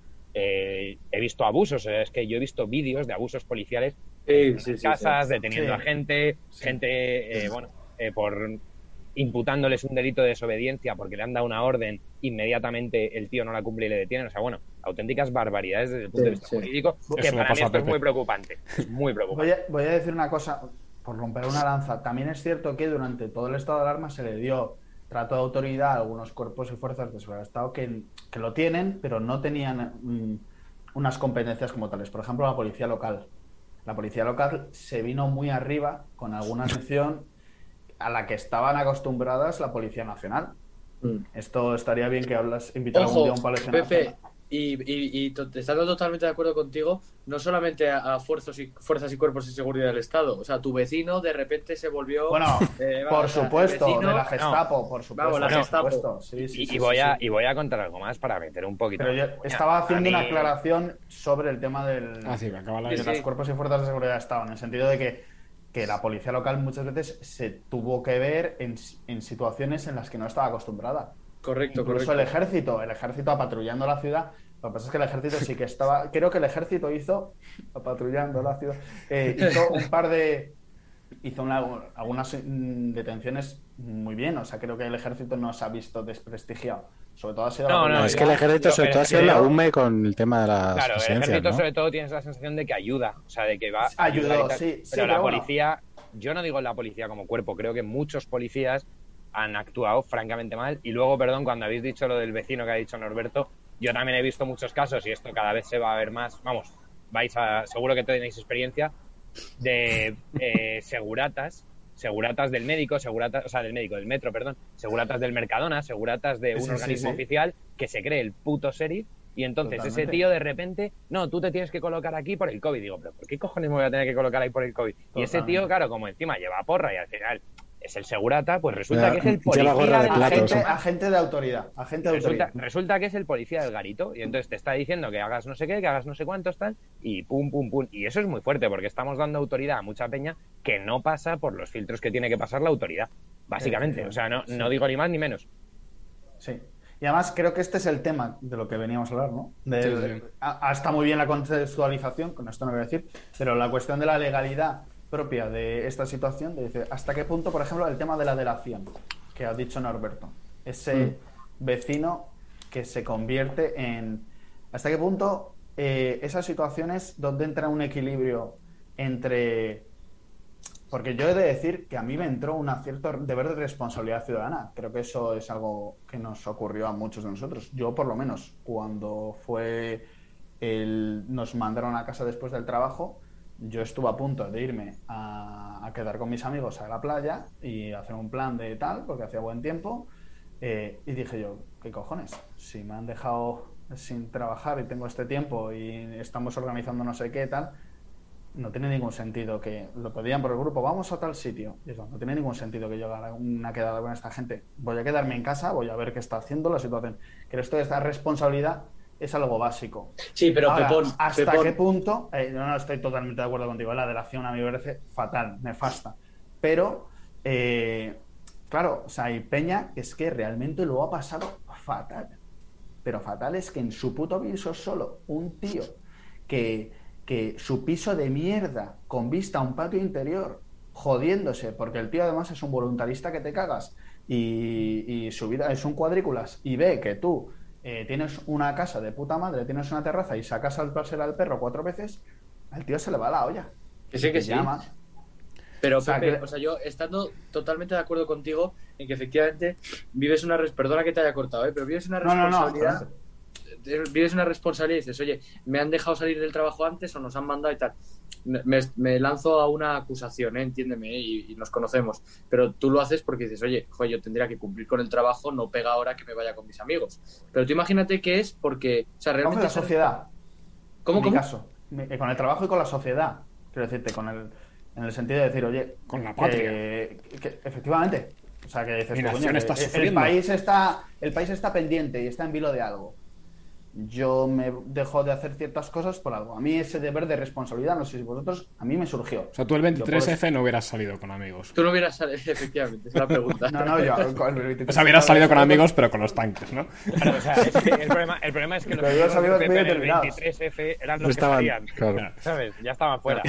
No, pero, pero No, yo- o sea, la, sí. la pregunta que le quería lanzar a Pepe y ya me callo es, joder, ¿y por qué? Vale, perfecto, te surge ese deber, ese deber o esa responsabilidad propia que me parece muy encomiable, pero ¿y, y a los que no nos ha surgido que, o sea, ¿qué, qué nos habrían hecho? ¿Nos hubieran cortado la cabeza? ¿Nos, nos- yo qué sé, nos hubieran colgado de los pies? Yo, Nos hubieran, yo, perdona, sé, fusilado. Norberto, o sea, yo te contesto porque, mira, hace poco, vamos, hace 15 días empecé a leer Archipiélago Gulag. Tremendo libro. eh, no sé si lo habéis leído o no, pero es Buenísimo. extraordinario. Y una de las cosas que más me sorprende a mí es el tema de las delaciones, precisamente, y de las detenciones que practica la, la policía soviética, la NKV, ¿no? NKV, o ND NKDV o algo así. No, es, K- eh. KVD, KVD, la KVD. NKVD, sí. Eh, la- bueno, las detenciones que practica la policía soviética y las delaciones de los vecinos y tal, eh, una de las cosas que se pregunta el autor, eh, cuando a él le detienen, le detienen en un lugar público, o sea, donde está la peña a la vista, ¿vale? Y al Sí, tío sí, le meten en un coche patrulla, en un coche celular de estos, y nadie se mueve, tío. Y el pavo dice, ¿por qué cojones nadie se mueve? ¿Por qué cojones nadie dice qué está pasando? Y luego él, en el propio libro, reflexiona y dice, un segundo, es que yo también he visto detenciones y yo tampoco me he movido, ¿no? Entonces. Esto es un poco lo de la famosa coplilla, ¿no? De cuando vinieron a por los judíos, yo no hice nada, bla, bla, bla. A mí al final con esto me da esa sensación. Entonces, no es tanto que la responsabilidad individual de cada uno, que ese tío se sienta pelado. Es que yo lo intento ver a un nivel más grande y digo, un segundo, a lo mejor esto no está tan mal en esta circunstancia concreta, con este miedo y tal, pero si empiezas por ahí, ¿qué te impide llegar a lo otro? Entonces, vale, no, no vivimos en un estado soviético totalitario, vale, tenéis toda la puta razón. Todavía. Pero, pero todavía, ¿no? O sea, quiero decir. Ay, que eh, vas dando pasos. yo un creo. estado soviético se crea un día de repente. O sea, la gente no es gilipollas tampoco, No. ¿sabes? Claro, claro. A mí en ese sentido me da bastante miedo el tema de, la- de América Latina, que hay muchos países que eran bastante funcionales hace no mucho. O sea, hace Sí, sí, 40, 50 años simplemente vas cediendo libertades, cediendo legalidad, cediendo Estado de Derecho, y al final te encuentras con un tío que va andando por la calle diciendo, expropiese, expropiese. Entonces, esto no es Venezuela ahora, pero Venezuela tampoco era Venezuela la de ahora hace 40, bueno, ni siquiera 40, es, 25 es- años. es muy famoso también, perdona Jorge, la coplilla. En Venezuela se decía, o sea, en España siempre se dice España no es Venezuela. En Venezuela siempre se decía Venezuela no es Cuba. Claro. Y en Cuba decían Cuba no es Rusia. No es Rusia, Esto, sí. esto está documentado. O sea, quiero decir, hay periodistas que hacían columnas diciendo Cuba no es Rusia. Sí. Bueno, pues Y Cuba. Europa fue- no lo va a permitir, o, o Estados Unidos no lo va a permitir. Claro. Sinceramente. ese, no- ese puntazo, Javier, porque Europa no lo va a permitir, Estados Unidos no lo va a permitir, o porque la ley. O sea, es decir, no, es que el Constitucional va a tirar esto abajo. Has puesto un comentario hace un minuto en, los, en el chat de este. El Constitucional, ¿qué ha dicho? Ha dicho que es ilegal, ¿no? Básicamente, pero creo que. Bueno, no, no me lo he leído ni, ni soy experto en la materia, pero creo que ha cerrado la puerta pa- de golpe, ¿no? A cualquier tipo de compensación o reclamación. Exacto. Y de reclamación, claro, sí, sí, sí. sí. O sea, Exacto. entonces Entonces, dice, vale, es ilegal y entonces. ¿Y, y- y qué más me da? Pero si Claro, no o pasa sea, nada. ha dicho, Ah, os robaron ah. tres meses de vuestra vida, os robaron tres meses de vuestra vida a vuestros hijos, seis. tío. O sea, a los que tenéis hijos pequeños o a los que los vais a tener, poneros en la piel, tío, de, de esos niños, ¿sabes? O sea, Sí, sí, yo no lo voy a olvidar. O sea, yo, yo he visto cómo trataban mejor a los perros que a mi hijo. Sí, claro, claro, claro. No, yo, yo por volver al tema este de la responsabilidad individual, cuando he, afirmado ese tema, de ese equilibrio que hay, yo la solución, cuando me planteé esta situación, que encontré es que efectivamente tú la responsabilidad que te hace eh, quedarte ahí, efectivamente es una responsabilidad individual donde lo que primas tú es la libertad, pero una libertad compartida con el resto de la sociedad. Y ese mismo conciencia ciudadana es la que te hace en un momento dado quedarte en casa por tu bien, pero en otro momento dado decir, oye, defender tus derechos como el que más. Claro. Y eso, Claro. por ejemplo, perdón, es lo que, Perfecto, lo que aquí ha salido muy bien. O sea, aquí en Finlandia eh, se ha apelado mucho a eso y entonces ha habido muy poca necesidad de hacer cosas por ley. Entonces simplemente se decía, oye, señores, eh, no, vayáis a trabajar. O sea, podéis ¿tenéis internet en casa? Si todo el mundo tiene internet en casa, coño, pues trabajar desde casa si podéis. Ahora, el que no pueda, que vaya a currar.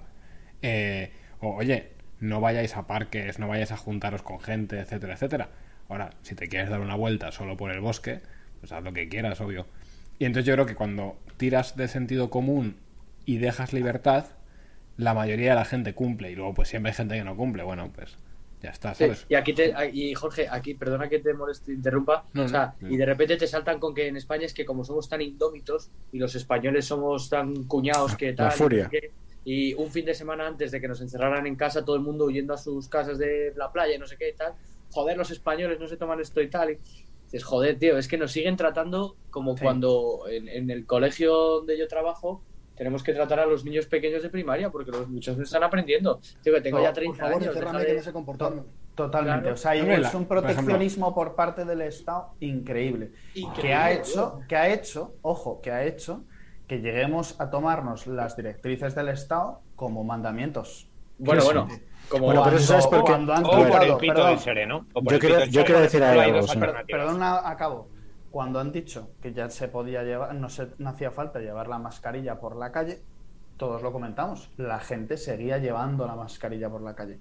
Sí, sí. Eh, yo me pregunto, ¿es por miedo o es por un mandamiento que has concebido tú como, pero tío, vas andando mira, solo, eso- no hay, a, a 10 metros a tu lado, en un perímetro no hay nadie? Eso ¿Por la respuesta, la respuesta es la PSOE State of Mind. Eh, en. España se da, se da la, la- cir- la circunstancia de que el, el gobierno no estaba preparado para esto, a pesar de, de presumir de la mejor mm, sanidad del mundo, no estaba preparado para un evento así. Y los que eran responsables de gestionar una cosa que no estaba preparada, además, tienen en nómina a todos los medios. A todos. Sí. Que eso fue un Y a, lo- canteo. y a- y a los que no tienen nómina, los ficha, como por ejemplo a la gata de Schrodingers. Entonces, ¿qué pasa? Que el, el- el ciudadano de a pie solo tiene un mensaje. El mensaje es, haz lo que nosotros te decimos. Eso es. Haz lo que no- nosotros te decimos el 8D, el 8M, que es ir a la manifestación. En toda España. No, no te quedes en casa porque nos va la vida en ello. Y eso te lo dicen todas. los medios de comunicación. Y al día siguiente es todo lo contrario. Pero ¿y por qué, se, por qué en España ha sido tan fácil hacer eso? Porque en España se da la circunstancia de que los que dictan ahora las normas, y lo han hecho durante 40 años, tienen en nómina todos los medios de comunicación. Correcto. Es que haría falta una, una alternativa en los medios de comunicación. Bueno, están, están surgiendo ahora yo cada vez, eh, o sea, por ejemplo, con canales de YouTube o Telegram, tal, aquí en España, y no quiero hacer, no tengo nada con él y no tengo ningún tipo de, me encantaría, o sea, le conozco, no personalmente he tratado con él, pero aquí hay un tío en España, Alvise Pérez, os suena, ¿no? Que este ya es un Ah, sí, clásico. ¿No? ¿Quién es? No me suena. Pero Este sacó las fotos de mi primera comunión. español, no es moro o algo así. más a veces se deja perillita y tal, un tío simpático. Me parece que está haciendo, porque le está, eh, insisto, hay cosas con las, hay asuntos en los que no comulgo con él, ¿eh? pero por lo menos esa voluntad que tiene de sacar todo, de todo el mundo, pero de todo el mundo, es verdad que hay algunos que se lo ganan más y otros se lo ganan menos, eh, por, por propio por propio quehacer de la vida. O sea, coincide que es que todos los alcaldes del PSOE parece que son corruptos, tío, no sé cómo coño lo hacen, con perdón. Pero, y, y creo que ahí hay una alternativa importante. Y esperemos, bueno, estoy convencido, acabará en la cárcel, ¿eh? De alguna u otra manera. Sí, sí, o se lo, no, o se lo o peor. bajarán. O peor, O peor, peor, sí. eso, o peor que en la cárcel, o aparecerá Sí. un día y ya está. Un día, Pero, efectivamente. pero esto es esto es relevante porque con Alvise, y esto, aunque no es directamente con el COVID, algo tiene que ver. El problema con Alvise es que yo tengo bastante aprecio a lo que hace. O sea, Sí. entiendo que es repulsivo, ¿vale? Pero es que alguien se tiene que manchar las putas. manos. Correcto, Sí. Y correcto. ese tío tiene los cojones que yo no tengo, básicamente. Totalmente, Entonces, totalmente. y mira, y sabes lo peor, que esos cojones que yo no tengo y él sí, los Sí. tienen multiplicados por 10 los de enfrente. Entonces, esta peña no tiene ningún tapujo en hacer lo mismo que hace Alvise multiplicado por 10, en arruinar carreras, en, lo voy a decir, matar gente, Que en que permitir sí. que gente muera, etcétera. Entonces, esta peña lo hace tranquilamente, Esa- lo hace, pero esa ¿qué peña pasa? lo- hace en desde prime nuestro time. lado- claro, pero es que desde nuestro lado de la valla, desde nuestro lado de la trinchera, la peña dice a Alvise, eres un cabrón, te estás pasando, ¿cómo haces eso? Esto, esto no, no procede, nosotros somos Nosotros mejor que eso. mejores. Nosotros, ¿pero tú eres qué? Pero eso, eso lo dice el PSOE. Este No, no, no. dice, Eso ¿no? lo decimos nosotros. Sí, no, nosotros. Yo, yo puedo decir con la cabeza alta que yo no lo digo, ¿vale? Pero hay No, mucha no, peña de nuestro tampoco, lado de la brecha, mucho lado de nuestra, eh, nuestro lado de la brecha, mucha gente dice eso. Y dice que Mm. Alvise se está pasando, que eso es una barbaridad y tal. Y vuelvo a lo mismo que lo del COVID. Se, la frase típica del tío de derechas o de tío conservador o de como lo queráis llamar es la de, jo, imagínate que esto lo hicieran los otros. No, no te lo imagines, hazlo, hazlo, Sí. que les den por culo. O sea, Sí. imagínate que nosotros hiciéramos eso, joder, la que nos caería. Pues hazlo, que te caiga, aguántala, que es lo que ha hecho el PSOE, sostén ella y no enmendalla, y entonces échale cojones. Y deja de Sí. quejarte de qué pasaría si lo hicieras tú. Sí, sí, totalmente. Javi ya está en el fase Joker ya. Sí, totalmente, vamos. Me ha poseído es que- el, el espíritu de Sergio, me ha poseído. Sí, tío. sí, sí, sí, sí. Sí. Es que es duro, ¿eh? O sea, yo entiendo a, a Javi porque también me, me parece, a mí me ha provocado, pequeña confesión aquí, eh, en confianza, o sea, me ha provocado incluso entre Para que familia, no nos oye nadie, ¿no? Sí. ahora que no nos oye nadie, eh, y si hay alguien que me escucha que, que estoy dispuesto a invitar a un café, o sea, no, a mí fuera de coña, me ha provocado en casa, gracias a Dios con mi mujer no, pero con familia muy, muy cercana, muy cercana, a la que quiero mucho, o creía que íbamos a estar muy de acuerdo en casi todo, joder, empezar a tambalear en lo fundamental. Hmm. Dice, por esto, por, una situación como esta. De, joder, es que no, que no voy a, es que no voy a llevar la mascarilla por la calle. No, pero mira, si es que hemos quedado todos en la calle por vernos, tienes que ir con. Dices, joder, que no me voy a poner la mascarilla en la calle. Entonces, y se genera de repente un distanciamiento que, se, que es insalvable, que es No, insalvable. Perdona, Es perdona que tome, perdona que tome Norberto esto último que has dicho y vuelva a tomar la palabra y prometo intentar callarme desde ahora. Pero, pero para mí eso, porque a mí también me ha pasado con gente muy cercana, gente a la que tengo tremendo cariño, etcétera.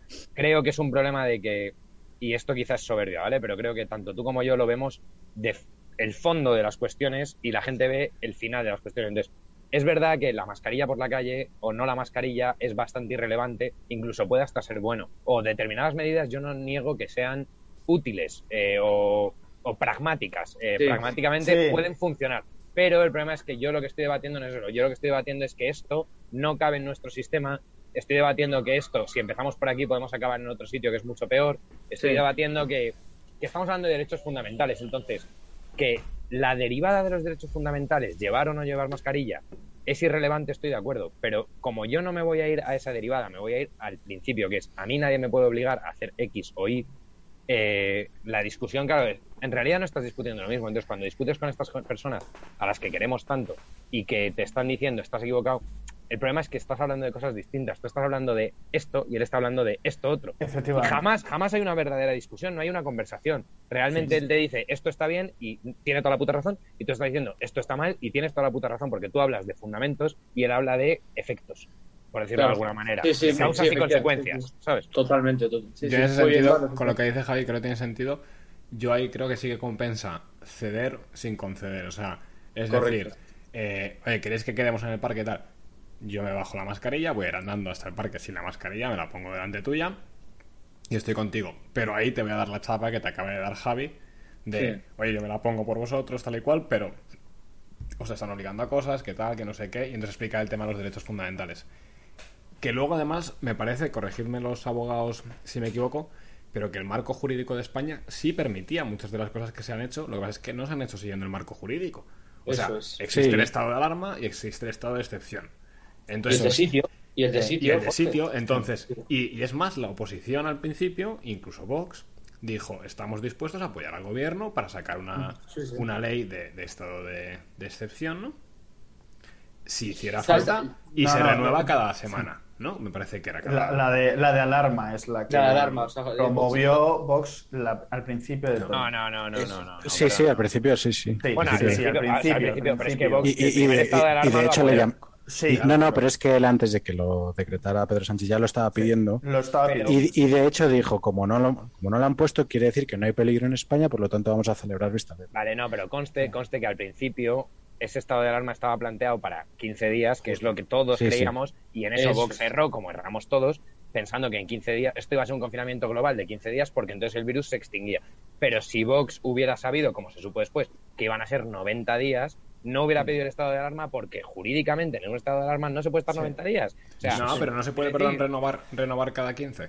No, o sea, bueno, a ver, el Hombre, estado claro de sí, excepción, el estado de excepción tiene un límite de un mes prorrogable por otro y el estado de Sí. alarma dice 15 días prorrogables, no dice por cuánto más. Claro. Pero hay una cosa que se llama interpretación sistémica que es tú interpretas las normas en función del sistema jurídico completo, no solo de la literalidad de la norma. Entonces, Claro. vale, pone 15 días prorrogables, pero si el de excepción, que es más gordo, es un mes prorrogable por otro mes, el de alarma, que es menos gordo, serían 15 días prorrogable por otros 15. O como mucho por un mes más. Pero no tiene sentido que el gordo solo pueda ser dos meses y el pequeño pueda ser infinito.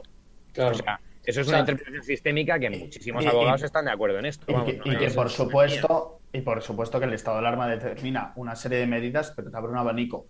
Entonces ya ahí tú puedes decidir.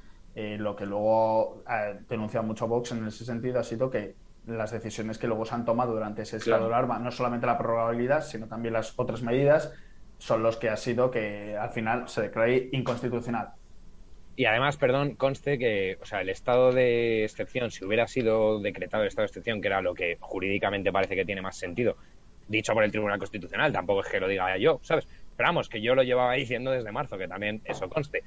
Pero bueno, si se hubiera decretado el estado de sitio, te da dos, o sea, de excepción, perdón, te da dos meses de margen, el primero más la prórroga de otro mes, para hacer una ley orgánica, que en una ley orgánica con mayoría absoluta puedes aprobar, eh, o sea, puedes regular derechos fundamentales. Entonces puedes regular la libre movilidad, etcétera. Y eso no se ha querido hacer porque no se ha querido someter a control parlamentario, no se ha querido someter a que salgan las noticias, no, querido- no se ha querido someter a que otros diputados puedan hacer preguntas, poner enmiendas, etcétera, a una ley orgánica. Entonces, lo que hubiera sido más procedente es decretas un estado de sitio inmediato, o sea, de excepción, perdón, inmediato, tienes un mes, durante ese mes vas Se preparando una ley orgánica, lo renuevas, durante ese otro mes lo llevas al Congreso por el trámite de urgencia, lo apruebas con mayoría absoluta y tiras para adelante. Claro.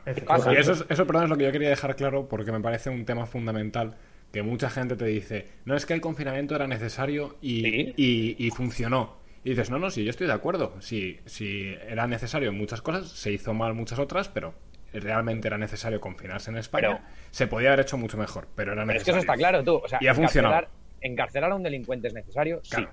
¿Tú eres alguien para meterlo en tu sótano durante eso 30 vamos. años? A no. vamos. Entonces, ¿a un asesino hay que encarcelarlo? Sí. Pero no, encarcelarlo no significa tenerlo escondido en un sitio, no. Significa que un juez diga que ese tío tal, instruya un sumario, lo lleve a juicio, la policía practica unas diligencias, o sea, hay unas normas que hay que seguir para encarcelar a un tío. Que Entonces, se llama civilización. Claro, y eso, efectivamente, eso eso es lo que se llama civilización, justo que acaba de y decir eso, Getro. y eso, perdona Jorge, es justo lo que yo le decía a Norberto hace un minuto. Tú estás hablando del fondo del asunto que es, yo no digo que esté bien o no encarcelar a ese tío, que eso es lo pragmático. No, no, no, Está si yo, estoy, si yo estoy de acuerdo con esto, ¿eh?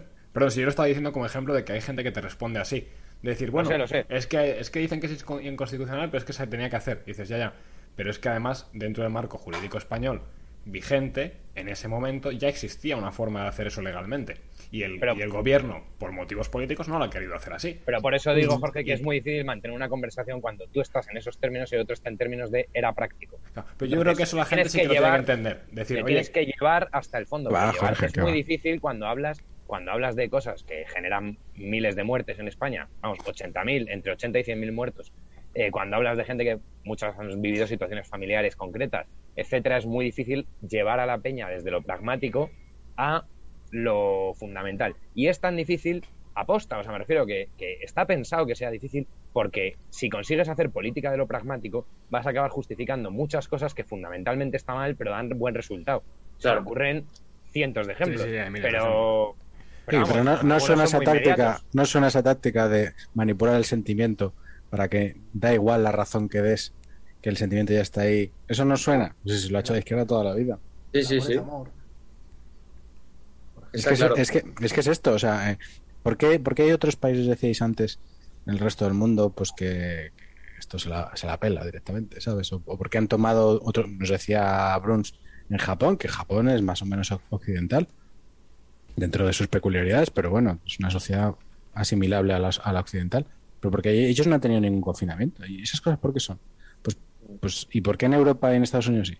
Pues claro, empiezas a unir los puntos y dices, bueno, es que es todo, todos los líderes de Europa y de Estados Unidos tienen cosas en común, tienen agendas en común y quieren llevar planes en común y hay determinadas cosas que hay que hacer todos a una. Y en otros países no, ¿por qué? Pues porque ellos no están en eso, están en otras cosas para ellos más importantes, que a lo mejor A mí lo que, me, lo que me. Sí, yo o sea, estoy totalmente de acuerdo contigo. Lo que me sorprende es. eh, o sea, que comparativamente con otros países, yo entiendo que los idiotas del gobierno, o los que los idiotas que están ahora en el gobierno, eh, con sus dos millones de asesores por, cada ministro, tendrían que haberse puesto en contacto con, con, qué sé, con juristas reconocidos y habrán visto qué han hecho en otros países. Tú decías Japón ahora mismo. Y el caso es que lo que han aplicado aquí, en España, es lo peor que podían haber aplicado. No, no desde un punto de vista sanitario, eso ahí ya, ya hemos tocado el tema y cada uno pues que piense si ha sido efectivo o no ha sido efectivo, pero solamente desde un punto de vista jurídico, tío. O sea, es como de primero de derecho, o sea, o de primero, sí, de, de manual más sencillo de derecho, Pepe, tú que estás más cercano a la, a, la- a la carrera ahora mismo, o por lo menos que yo, dices, joder, ¿por qué no has, por qué no has aplicado el estado? Es que esto era más parecido a un estado de excepción que un estado de alarma. Coño, el estado de alarma lo, lo promulgó Zapatero cuando los eh, se pusieron de huelga los Controladores, controladores. ¿os sí. acordáis? Sí, Pero honestamente, honestamente, no lo han hecho porque hay una impunidad absoluta por no hacerlo. Es decir, Claro. Tomar, tomar el Sí. instrumento inadecuado en una circunstancia como esta les ha pasado un rédito cercano a cero. O sea, tendente a cero. es. Es decir, ¿para qué vas a complicarte la vida haciendo un estado de excepción con el control parlamentario que conlleva, con el problema que conlleva eh, también hasta en el propio nombre, ¿no? O sea, el estado de excepción Sí. tiene un nombre que es mucho más potente Sí, y que sí. puede afectar más.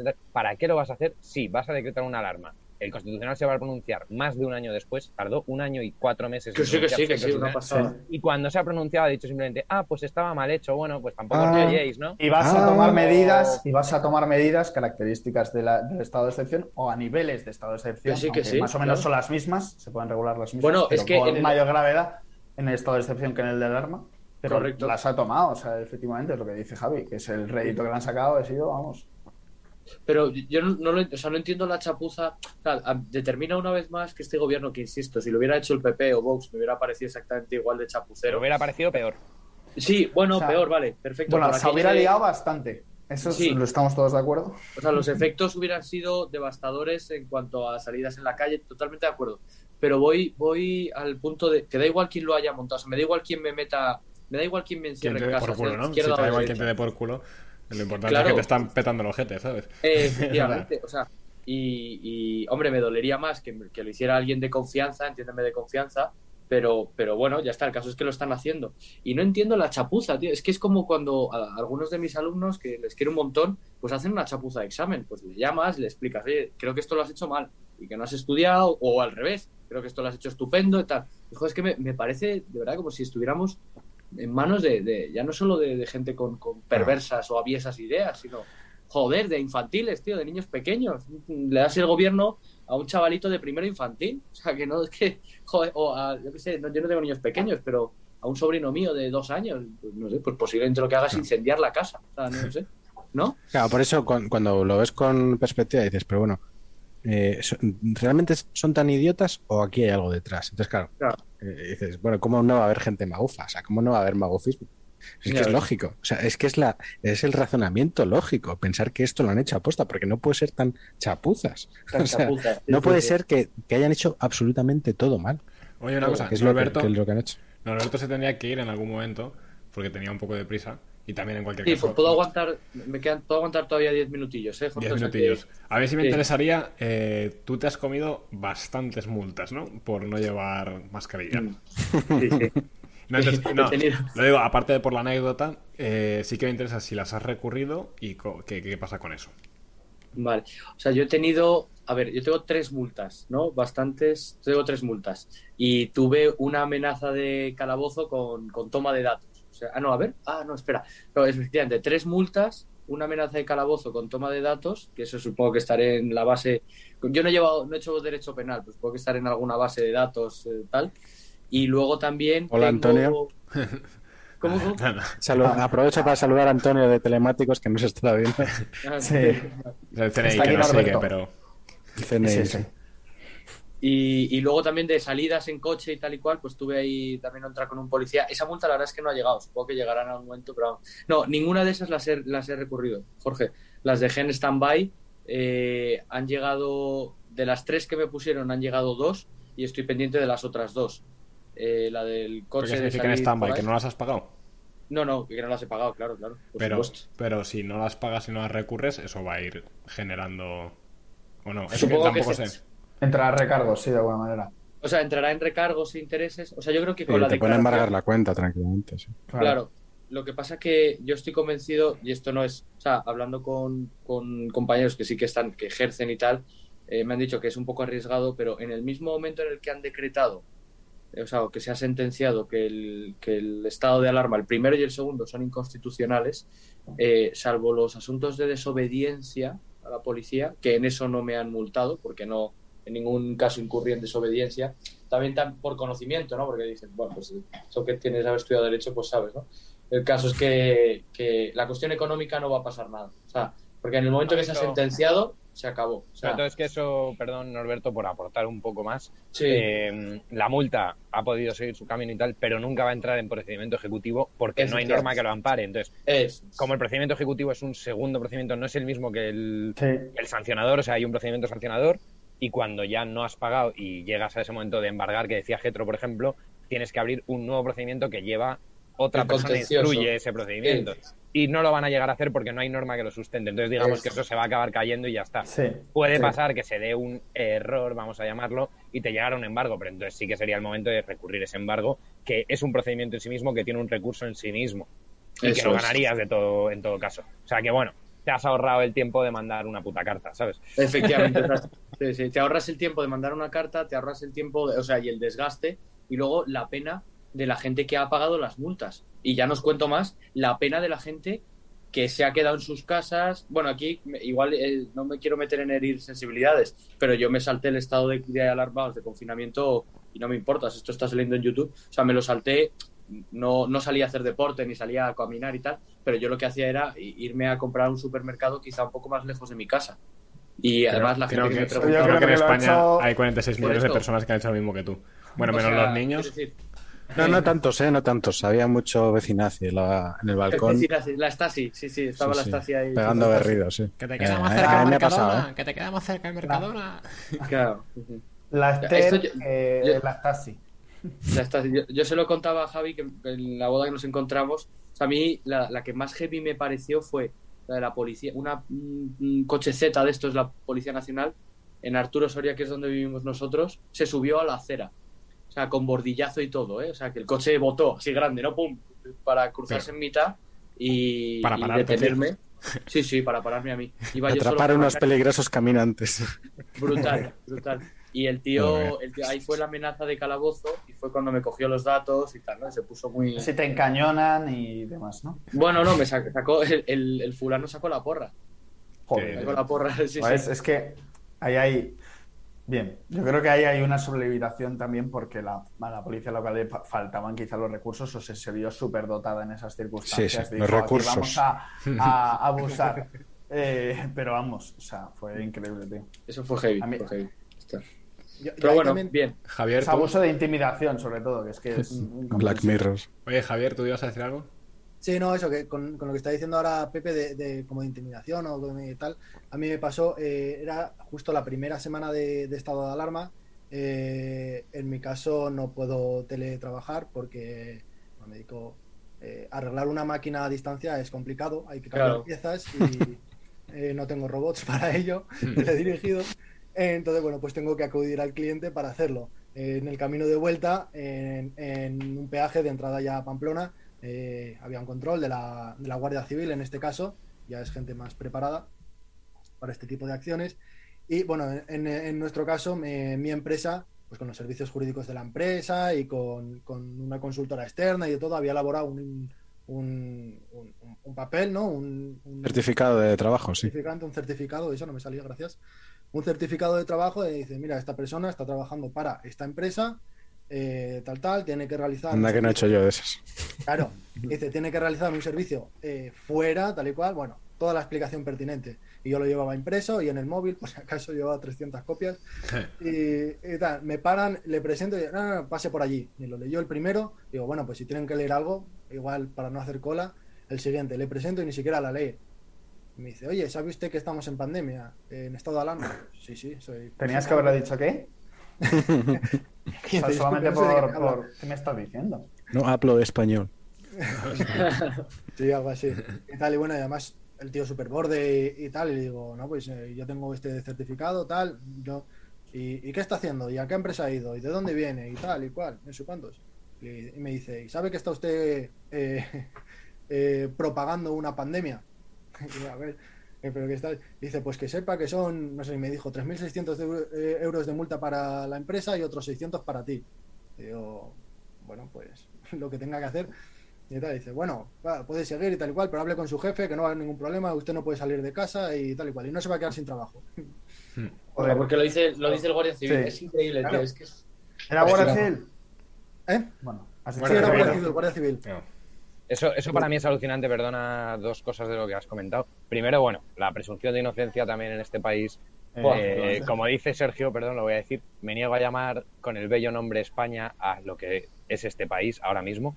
Pero bueno, en este país la presunción de inocencia cada día está más denostada y Sí. por supuesto lo de está usted propagando una pandemia, eh, bueno, es que es una barbaridad, eh, lo cojas por donde lo cojas. Es decir, Totalmente. ¿cómo que estoy propagando yo y, y no una enfermedad, una pandemia. O sea, tú solo estás Sí. propagando una pandemia, ¿vale? además, oiga, y usted, usted también está No trabajando. hablarán ¿no? antes Usted- la- lo- los negligentes de los que nos gobiernan. Claro, pero bueno, pero bueno, eso, eso es de puto amo absoluto, ¿vale?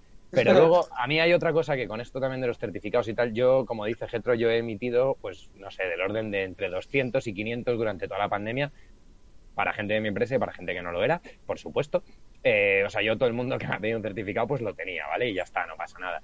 Eh, es lo que hay. En Bueno, Minecraft. a lo que voy. en Minecraft, Minecraft. todo en Minecraft, todo en Minecraft. Yo me hice Eh, mi propio certificado por la empresa. pero bueno, a lo que voy con esto, perdón, es que ahí también hay una cuestión y es que un policía no es jurisdicción para decidir si ese certificado es válido o no. Porque yo también he visto mucha gente que iba a presentar el certificado al policía y el policía se ponía a revisar. ¿Y usted dónde trabaja? No sé qué. Pues enséñame una prueba de que trabajas ahí. No, mire, es que a usted no le tengo que decir nada. Si se lo cree, me deja pasar. Si no se lo cree, me multa y ya iré al contencioso a recurrir esta multa diciendo que yo de verdad trabajo ahí. Pero un puto policía, perdón, un policía no es nadie para decidir si yo soy o no soy empleado de esta empresa o si yo estoy o no estoy cualificado para salir. Él, si no cree que lo estoy, me tiene que poner la multa y ese es su trabajo. Pero no tiene que entrar conmigo en un debate sobre si es entro dentro de las categorías. Debate el científico. estado de alarma respeta Sí. o no, ¿sabes? En plan, eh, está usted en el 14.b del estado de alarma porque va a la peluquería. No, mire, me quiere creer, créame. No me quiere creer, múltame y ya lo justificaré yo. Eso es. Esto también es muy importante que la policía en estos eh, meses se ha arrogado una cierta función jurisdiccional que no le compete y que también Y- es muy peligroso convertir al policía en juez. Ahí Porque estamos. Y bueno, me- tiene que dictar sentencias, ¿sabes? Javi, me atrevería a decir, por lo que he, he podido saber con amigos que tengo en distintos cuerpos, eh, muy poco porcentaje de, de policía y guardia civil han estado en contra de estas medidas. O sea, han Sí, estado- pues- ah, se han planteado el decir, a nivel es. personal, decir, ¿este qué cojones es? Yo no puedo hacer cumplir esta barbaridad. Muy pocos, ¿eh? Pero, pero del orden de pues, un 1%, ¿eh? Getro, tú, tú que has dicho que tienes amigos en policía, yo encontré un pequeño grupo aquí por lo menos en Madrid que se llama, no sé si seguirá activo, se llama Policías por la Libertad. Igual Sí. que ha habido médicos por la verdad, eh, no, esto también abogados por la libertad y por la verdad, o sea, ha habido ahí una mezcla. Eh, la verdad es lo que tú dices, muy pocos policías se han planteado esto, ¿eh? Ah, Sí, sí, además entre los demás les han hecho bullying. bullying y presión. Eh, En sí, las oficinas y sí, No, sí. y, y una vez más, incluso policías que, bueno, yo por ejemplo que seguía en Twitter a algunos y tal, que les tengo un respeto absoluto y que han hablado muy bien de muchas cosas durante mucho tiempo y de repente con esto sosteniéndola a muerte, tío, y diciendo a los tíos en plan, bueno, es que a la policía hay que respetarla siempre y luego ya veremos tal. No, no me jodas, tío. O sea, la policía no hay que respetarla siempre. Si un policía, perdón por el símil que voy a usar, pero te dice, mm, cómeme el pito aquí mismo, Sí. Eh, no le voy a comer el pito. Y, y no es, no, le comes el pito y luego le denuncias. No, no se lo comes. Y luego Sí. ya vamos viendo, ¿sabes? Además, es lo que has dicho tú antes, que hemos visto imágenes muy fuertes en Cataluña con la apedreando a la policía y todos hemos sentido ese sentimiento patriótico de esos, esa es la España, ¿no? Que nos representa, la que, la que está eh, enfrentándose a las pedradas de estos idiotas. ¿no? Y en cuestión de meses, el sentimiento ha sido el contrario. Estos idiotas, ¿qué están haciendo? ¿Por qué, me- También- por- por qué se montan en un helicóptero para parar a un tío que está en, en la playa solo? A ver, Sí. los mandos también y bueno, y las Sí. órdenes desde arriba. A mí me gustaría El sea, Yo- yo creo que- Nos hemos caído hilo, yo creo, muchos. ¿eh? Perdón, Javi, ¿qué has dicho? No, no, que a mí, que a mí me gustaría muchísimo ver algún día las órdenes internas que se giraron en el Ministerio de Interior, ver qué coño decían los mandos policiales, mandos políticos, hablo, eh, a los agentes, etcétera. Me encantaría que algún día eso saliera, sé que jamás va a salir, Sí. pero me encantaría verlo porque tiene que haber auténticas eh, Barbaridades. barbaridades, o sea, tiene que ser Mm. impresionante. O sea, yo ahí Pero- creo, Javi. No, iba a decir que los que los que lo que uniéndolo con lo que decía antes, que los policías de a pie que no son mandos eh, no se han metido en lío, se han dicho, ah, que el mando dice esto, pues venga, pues haz. Que, Efectivamente. que va contra el orden constitucional, que está afectando los derechos fundamentales, que Tampoco está que afectando a lo que nosotros llamamos a... Eh, Sí, sí, Claro. algunos sí, ¿eh? algunos sí. El, el tema está en eso, que uno, seguro que esas normas, vete tú a saber cómo ha habido. Dos, a ver cómo se las han informado a los mismos, mm. porque el BOE cambiaba cada semana y vete tú a saber lo que se enteraba algún policía de un pueblo, de un guardia civil que estaba por allí, ¿sabes? Es que no tendrían dispositivos para poder a- recibir esa formación constante. y Que no, saber. que no. Y luego, Yo me- todo, yo- yo es que no estoy de acuerdo ahí. Déjame acabar, déjame acabar una cosa. Eh, también el policía seguramente que cogería por la vía práctica, como habéis dicho tú antes, se plantea cuestiones más prácticas promovidas por sus mandos políticos que cuestiones de- fundamentales.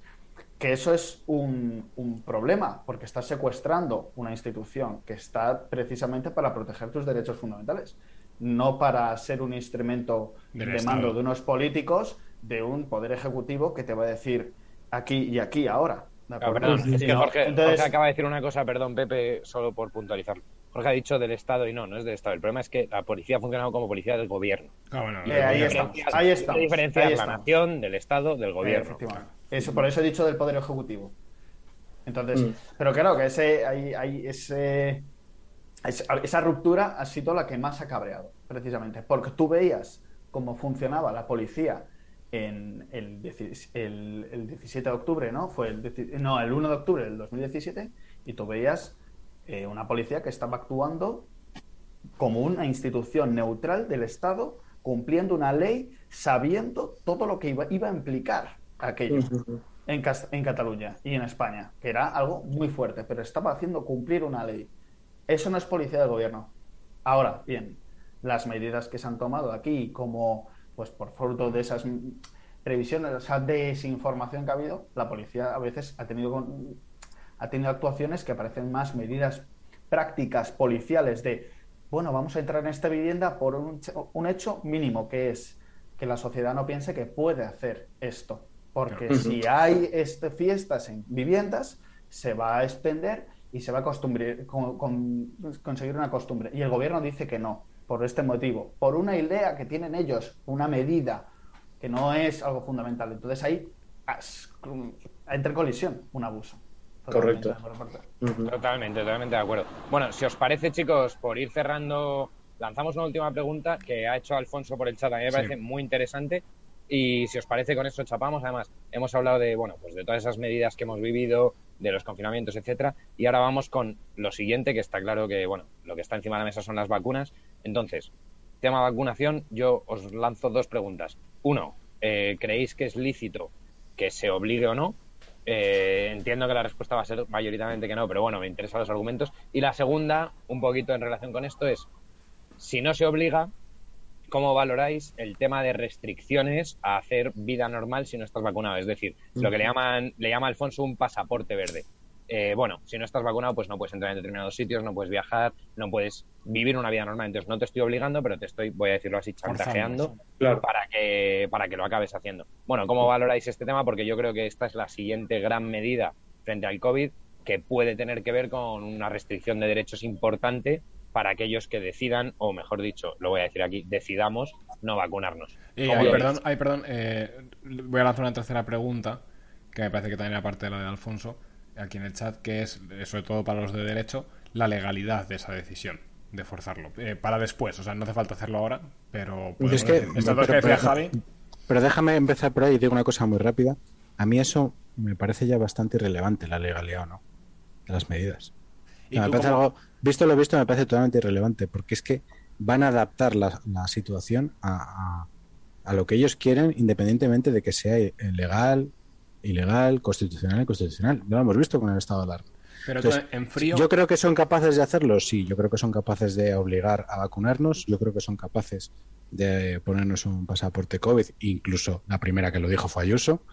Eh, todo eso yo creo que es posible que ocurra en España en, en un futuro muy cercano.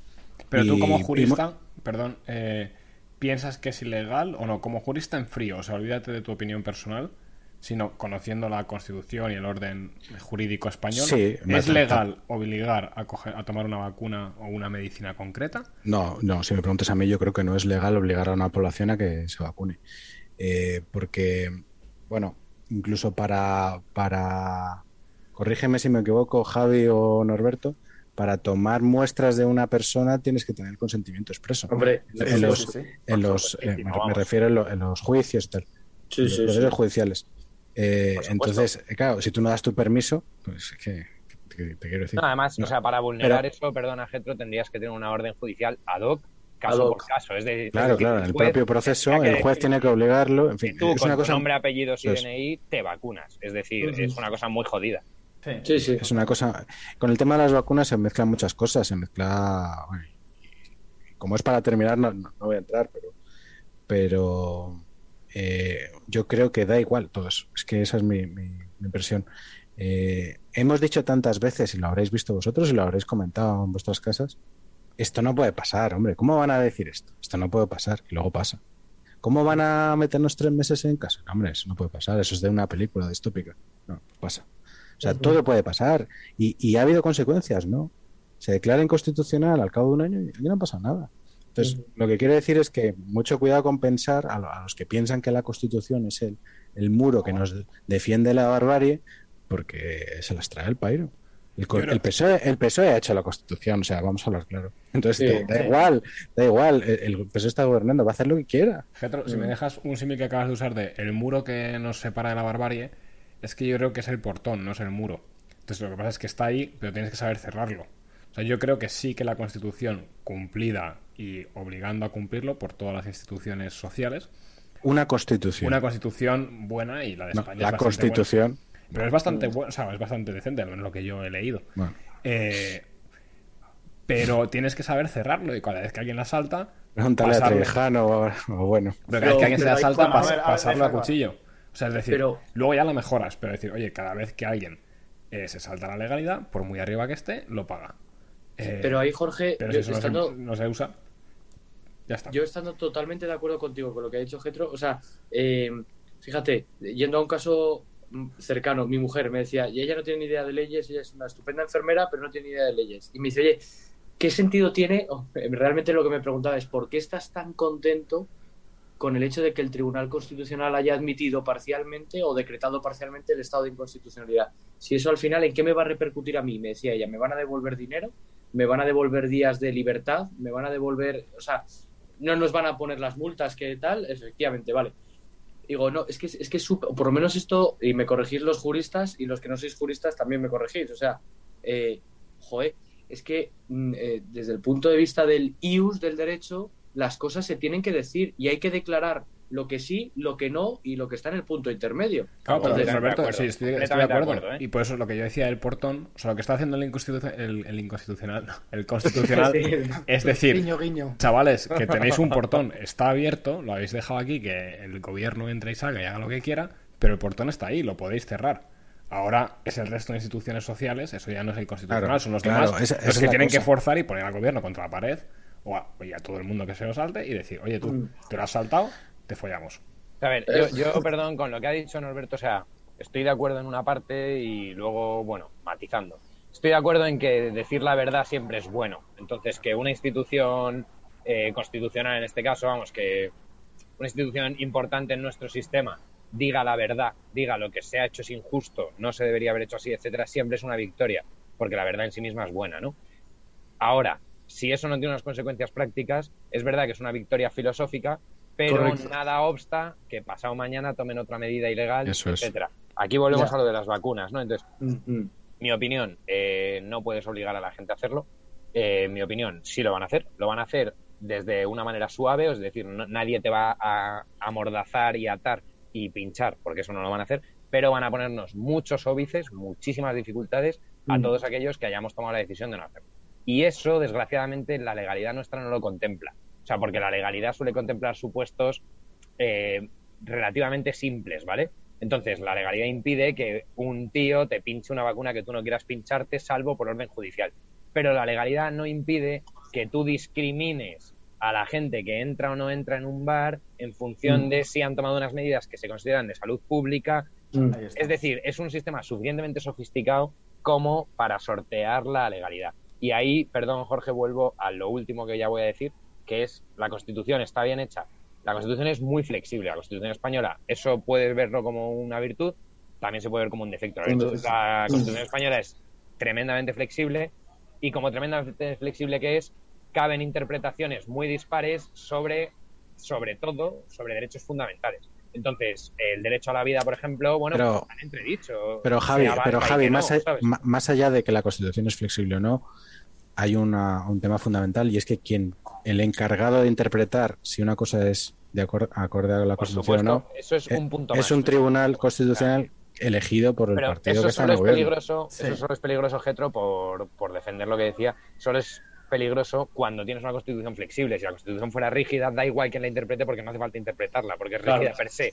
Como es flexible, la interpretación depende de un tercero y ese tercero, en este caso, está politizado. Es que no es un tercero, es, un pri- Claro. es el primero. Bueno, O sea, es un primero, efectivamente, claro. ahí te lo Entonces, compro. eso, Pero bueno, eso es lo que pasa con todo y lo que pasa con el aborto, que lo reconocido por la ponente, que lo metió en el cajón porque sabía que si lo sacaba fallaba, iba, claro. iba a fallar el tribunal a favor de, de legalizar el eh, declarar yo- inconstitucional la ley del aborto.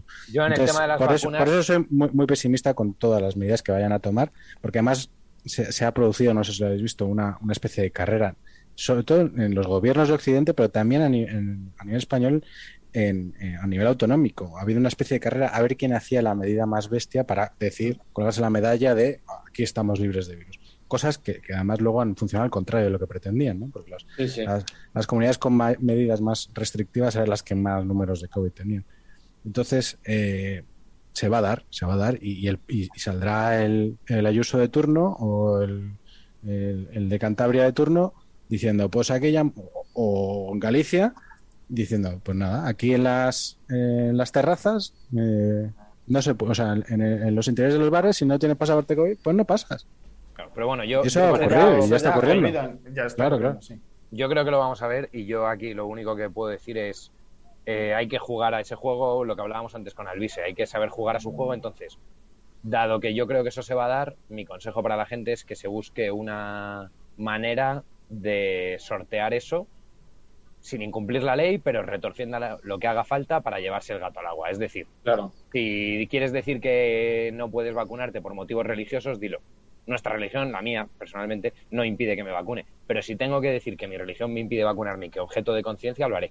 Correcto. Eh, si tengo que mm, conseguir un certificado de vacunación, etcétera, en Minecraft, pues quizá también lo haga. y, o sea, lo que quiero decir es que, bueno, habrá que, eso, que tomar las medidas oportunas, retorciendo muchas veces la realidad para adecuarla a una norma que yo considero injusta. Y como no puedo cambiar la norma, que es mi primer deber, según Santo Tomás, eh, debería hacer todo lo posible por cambiar la norma, pero no puedo.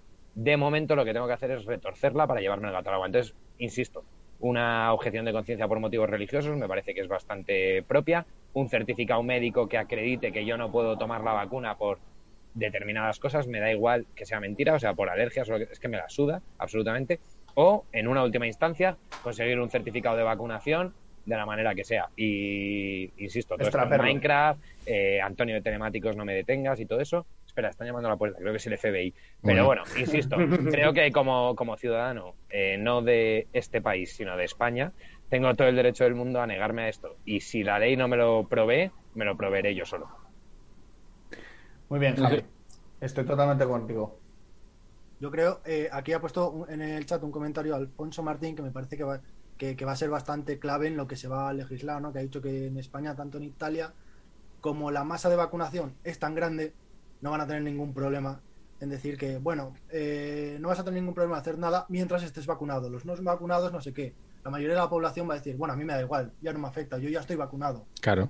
Y es, y es Mm. bueno, también al hilo de lo que ibais vi- viniendo diciendo antes, ¿no? Y dice, vale, eh, esto no te afecta, pero se empieza por aquí, luego lo otro, luego lo otro, luego lo Eso otro, es. y etcétera. No, sobre Y- todo, y- ¿dónde llega el punto, perdón Javier, de yo ya estoy vacunado? Porque eh, yo hasta la segunda estoy dispuesto a, a pillarla, yo personalmente. Pero, y la tercera, y la cuarta, y Claro. un momento dices, bueno, me tengo que plantar, porque si voy a tener que estar renovando Sí. el pasaporte este, va a parecer que estoy renovando... Coño, como la graduación de las gafas, ¿sabes? Hay que ir Sí, aquí. pero bueno, pero sí, pero el chantaje puede ser muy fuerte. Es decir, eh, para los fondos europeos de rescate, ya tienes que, las empresas que optan a ellos ya tienen que, que demostrar que están de acuerdo con todas las movidas de la agenda, la agenda 2030. Sí, si no, no te lo dan. Entonces, todas estas multinacionales, eh, Philips, todas estas ¿no? europeas, eh, pues están perdiendo el culo por decir, no, no, aquí somos LGTBI friendly, estamos contra el cambio climático, porque es que si no, no les llega el dinero. Y muchas de esas empresas tendrían que cerrar. Y lo hacen por eso, por sobrevivir. Y la gente, y, y ese modus operandi ya está perfectamente identificado y lo van a hacer con las personas de a pie también. Yo lo que, si me, me permitís, o sea, a mí lo que me gustaría transmitir de alguna manera, no aquí, porque entiendo que aquí sois todos, somos todos, eh, por lo menos tenemos todos, eh, yo qué sé, la, actitud de aprender y de estar abiertos a cosas, a, a cosas que no, con las que podemos compartir, que podemos compartir o no podemos compartir. A lo que voy es, joder, que respeten a todo el mundo. O sea, esto de respetar a los que tienen miedo por el COVID, pues que también respeten miedo, o sea, que ten- respeten a los que no, no es que no tengamos miedo, pero que no comulgamos con la situación. O sea, ¿por qué tengo que tener el máximo respeto a alguien que tiene mucho miedo con el COVID y me tengo que poner siete mascarillas? Pero si yo le digo a esa persona que no me quiero vacunar porque me da muchísimo miedo morir por una trombosis, me dice, no, hombre, no, pero eso del miedo por la trombosis, pues tampoco, mira, a ver, ¿no?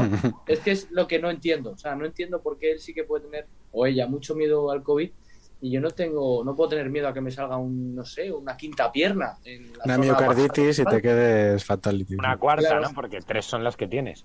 Sí, correcto, basta. No, pero a lo que voy, ¿sabes? O sea, ¿cómo podemos...? Es que no lo entiendo, esto, es- esto sí que me cuesta. O sea, sí que piden respeto para unas cosas, o para unas situaciones, pero no, no puedes... res- O sea, a, a ti no te van a respetar, ¿no? Que te, te dé miedo, aunque no sea verdad que te dé miedo la vacuna. Claro, pero yo por eso insisto, Norberto, que hay que, hay que jugar a su juego. Entonces, mira, dado que no vais a ser respetuosos, y como dice Getro, dado que este modus operandi ya lo conocemos, el del chantaje y tal, pues voy a retorcer la realidad lo que sea necesario para llevarme el gato al agua. Yo por eso insisto en esa idea, o sea, no, no me tiembla el pulso, ¿sabes? Creo que, y como además, apuntando con lo que ha dicho Javier, dado que en España estamos en cifras, el 70% de la gente ya está vacunada. Es decir, que vulnerar los derechos del 30% es relativamente sencillo cuando el 70% ha pasado por un aro y además es un aro que les da una cierta legitimidad moral para decir yo soy mejor que tú porque yo he pasado por esto y tú no. Entonces, ¿por qué tú no te vas a vacunar? Porque te da miedo la trombosis, coño, a mí también me daba y yo me he vacunado. Dado que contra eso es muy difícil luchar y la sociedad va a estar en nuestra contra, pues mira, jugamos con vuestras normas, tío, eso, yo objeto de conciencia, motivos religiosos, eh, certificado de es que tengo una enfermedad por lo cual no puedo hacerlo y ya está. Pretender Ya. ganar esto es jodido, o sea, yo creo que Claro. no vamos a convencer a la gente de que no nos obliguen, así que lo que hay que convencerles es de que no estamos obligados. No, pero no Es obstante, difícil. efectivamente, estoy de acuerdo, pero no obstante, eh, lo hemos dicho en alguna ocasión, el saber con certeza que no vamos a ganar la guerra no significa que no tengamos que lucharla. Y eso, Por por eso quiero poner mu- en valor el tema de que, eh, de que por lo menos ha habido un partido político que, que joder, ha visto, ha visto estos, estos eh, estados eh, del arma, eh, ha pensado que eran inconstitucionales y los ha recurrido. Sí, sí. Y, Sí, sí, sí. y- y si no hubiera estado ese partido, pues no se habría hecho. Entonces, bueno, pues esas cosas hay que hacerlas. que. Eso es. Encima eso, ¿no? Luego sale casado diciendo que... ¿Qué, qué ha dicho Casado esta vez? Es que no le No, bueno, me hizo mucha gracia la portada de la ABC el otro día cuando se... Que todavía no lo ha declarado el segundo... de- El tribunal todavía no se ha... Ha, no ha se sido ha- una filtración. ha sido una filtración al, Sí. al diario ABC. Y el ABC pone, cua- al día siguiente de la filtración, en su portada, sale una imagen de, de un discurso de Sánchez en el Congreso y al fondo difuminado el que sale es casado. ¿Sabes? Como diciendo, y pone el TC tumba el segundo Mm. estado de alarma. ¿Sabes? Como dando a entender que gracias a casado. Sí. Es, bueno, Sí. un poquito. Pero Pablo Casado sigue en política.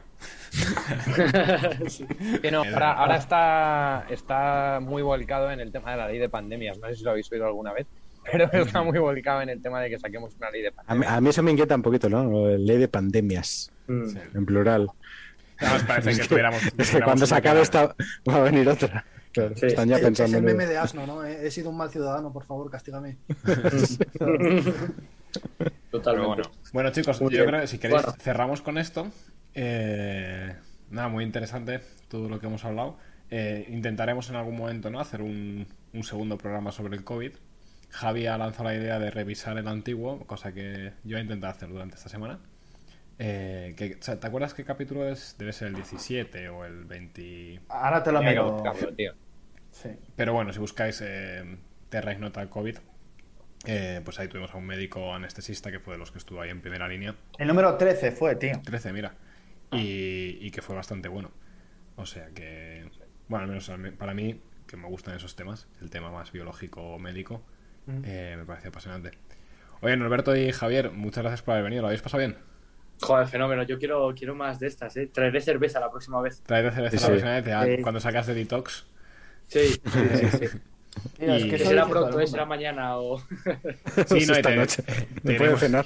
te iremos avisando porque, porque sí que hay muchos temas eh, pues, más, filosóficos, más jurídicos, etcétera, donde creo que, que, que te podría molar el tema. Bueno, el caso es que se puede estar aquí. Joder, qué, qué gracia, tío. Hace... ¿sabes? Me estoy acordando de cosas de los Olmos, tío. Podríamos hacer una de esas de los Olmos, tío. De cosas del colegio, ¿no? O, o- o se han hecho ya en Terra Ignota. Ah, Todavía no- el canal, tío. No explícitamente, Algu- alguna cosa se ha contado, pero nos cierran el canal, así que hay que tener cuidado. hay que tener cuidado. Y, Javier, eh, Ah, yo también, bueno, yo también he, estado, he estado a gusto, la verdad me lo he pasado bien. Eh, siento que igual no he podido aportar demasiado, ¿no? Pero bueno, no, he estado en un segundo plano. No, pero ¿sabes lo que pasa, Javi? Que aquí es lo... hay que hacer lo que te acabo de hacer yo, cortar. Sí, y esto lo aprendes a mí me he dado cuenta, yo es que Sí, no, no de interrumpir. No Claro, de es lo que me pasa a mí hasta que De aprendí. hecho, eh, Getro, de los mejores. Ya, Getro, ya ha quedado claro. no, de hecho, conste, conste que nadie, nadie éramos de interrumpir hasta que entramos en Terra y y- y entonces también- esto ya es la puta selva, ¿sabes? Esto es como cuando te sacas el carnet de conducir en Madrid. Es que, claro, tú eres de Pamplona. Pero Claro. cuando te sacas el carnet de conducir en Madrid, te enseñan unas cosas y luego el primer día que sales a la calle tú solo con tu cochecito dices, a tomar por culo, ¿sabes? Sí, sí, o sea, sí. esto es Y- la puta jungla. Sí. ¿Sabes? Y luego hay peña No, que pero que calléis, coño, dejadla hablar. Mete el turbo, mete el turbo y, y se viene arriba y, y- y- y Javi, vamos, o sea, Javi cuando entra en, en, en éxtasis ya puede estar hablando todo el... Vaya que también si me pilláis en un tema que, que lo controlo más y tal, ojo, ¿eh? Igual, igual me tenéis que cerrar. Pues se, vienen cositas, ya te aviso. de que te llegara un mensaje en breves de cositas. Bueno, vienen Jürgen anuncia. Ay, perdón. Ah, Eh, sí, la semana que viene. eh, de hecho, Javier, si es un tema del que tú sabes más, pues eh, tú tienes más background técnico, eh, dilo.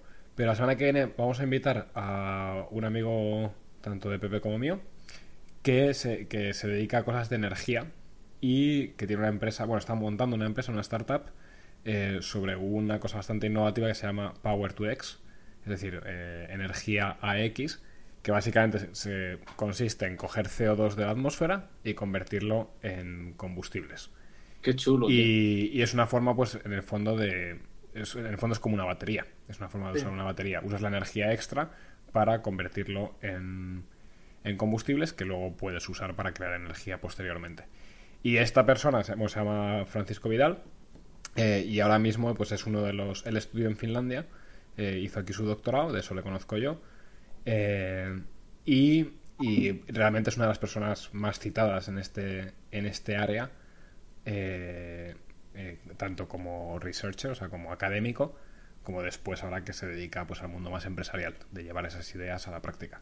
Y nada, nos contará de esto, hablaremos también un poco de cambio climático, hablaremos de- del tema de la energía, la factura de la luz, eh, El ecologismo en general. De, todo esto, entonces Muy bien. preparados porque además es una persona muy ignota, pero también en muchas cosas muy distinto a, al, por ejemplo, al panorama que hemos tenido hoy, o al panel que hemos tenido hoy. O sea, fijaros, fijaros cómo, cómo somos, tío, que queremos hablar de, un- de la luz, del ecologismo, de la energía renovable y tal. Invitamos a un tío que tiene una startup para que nos cuente y de ahí empezar a sacar todos los temas ahí hablando, pues esto, lo otro, tal.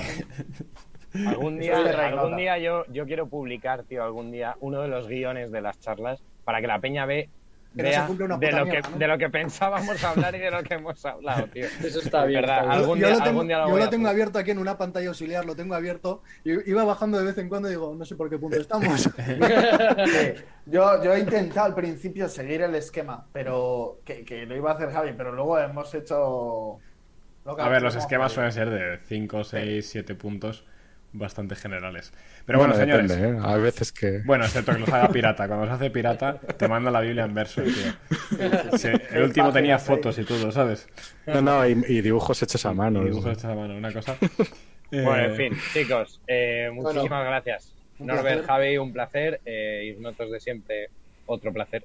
Y Gracias, ustedes, gente que habéis estado por el chat siguiéndonos, etcétera.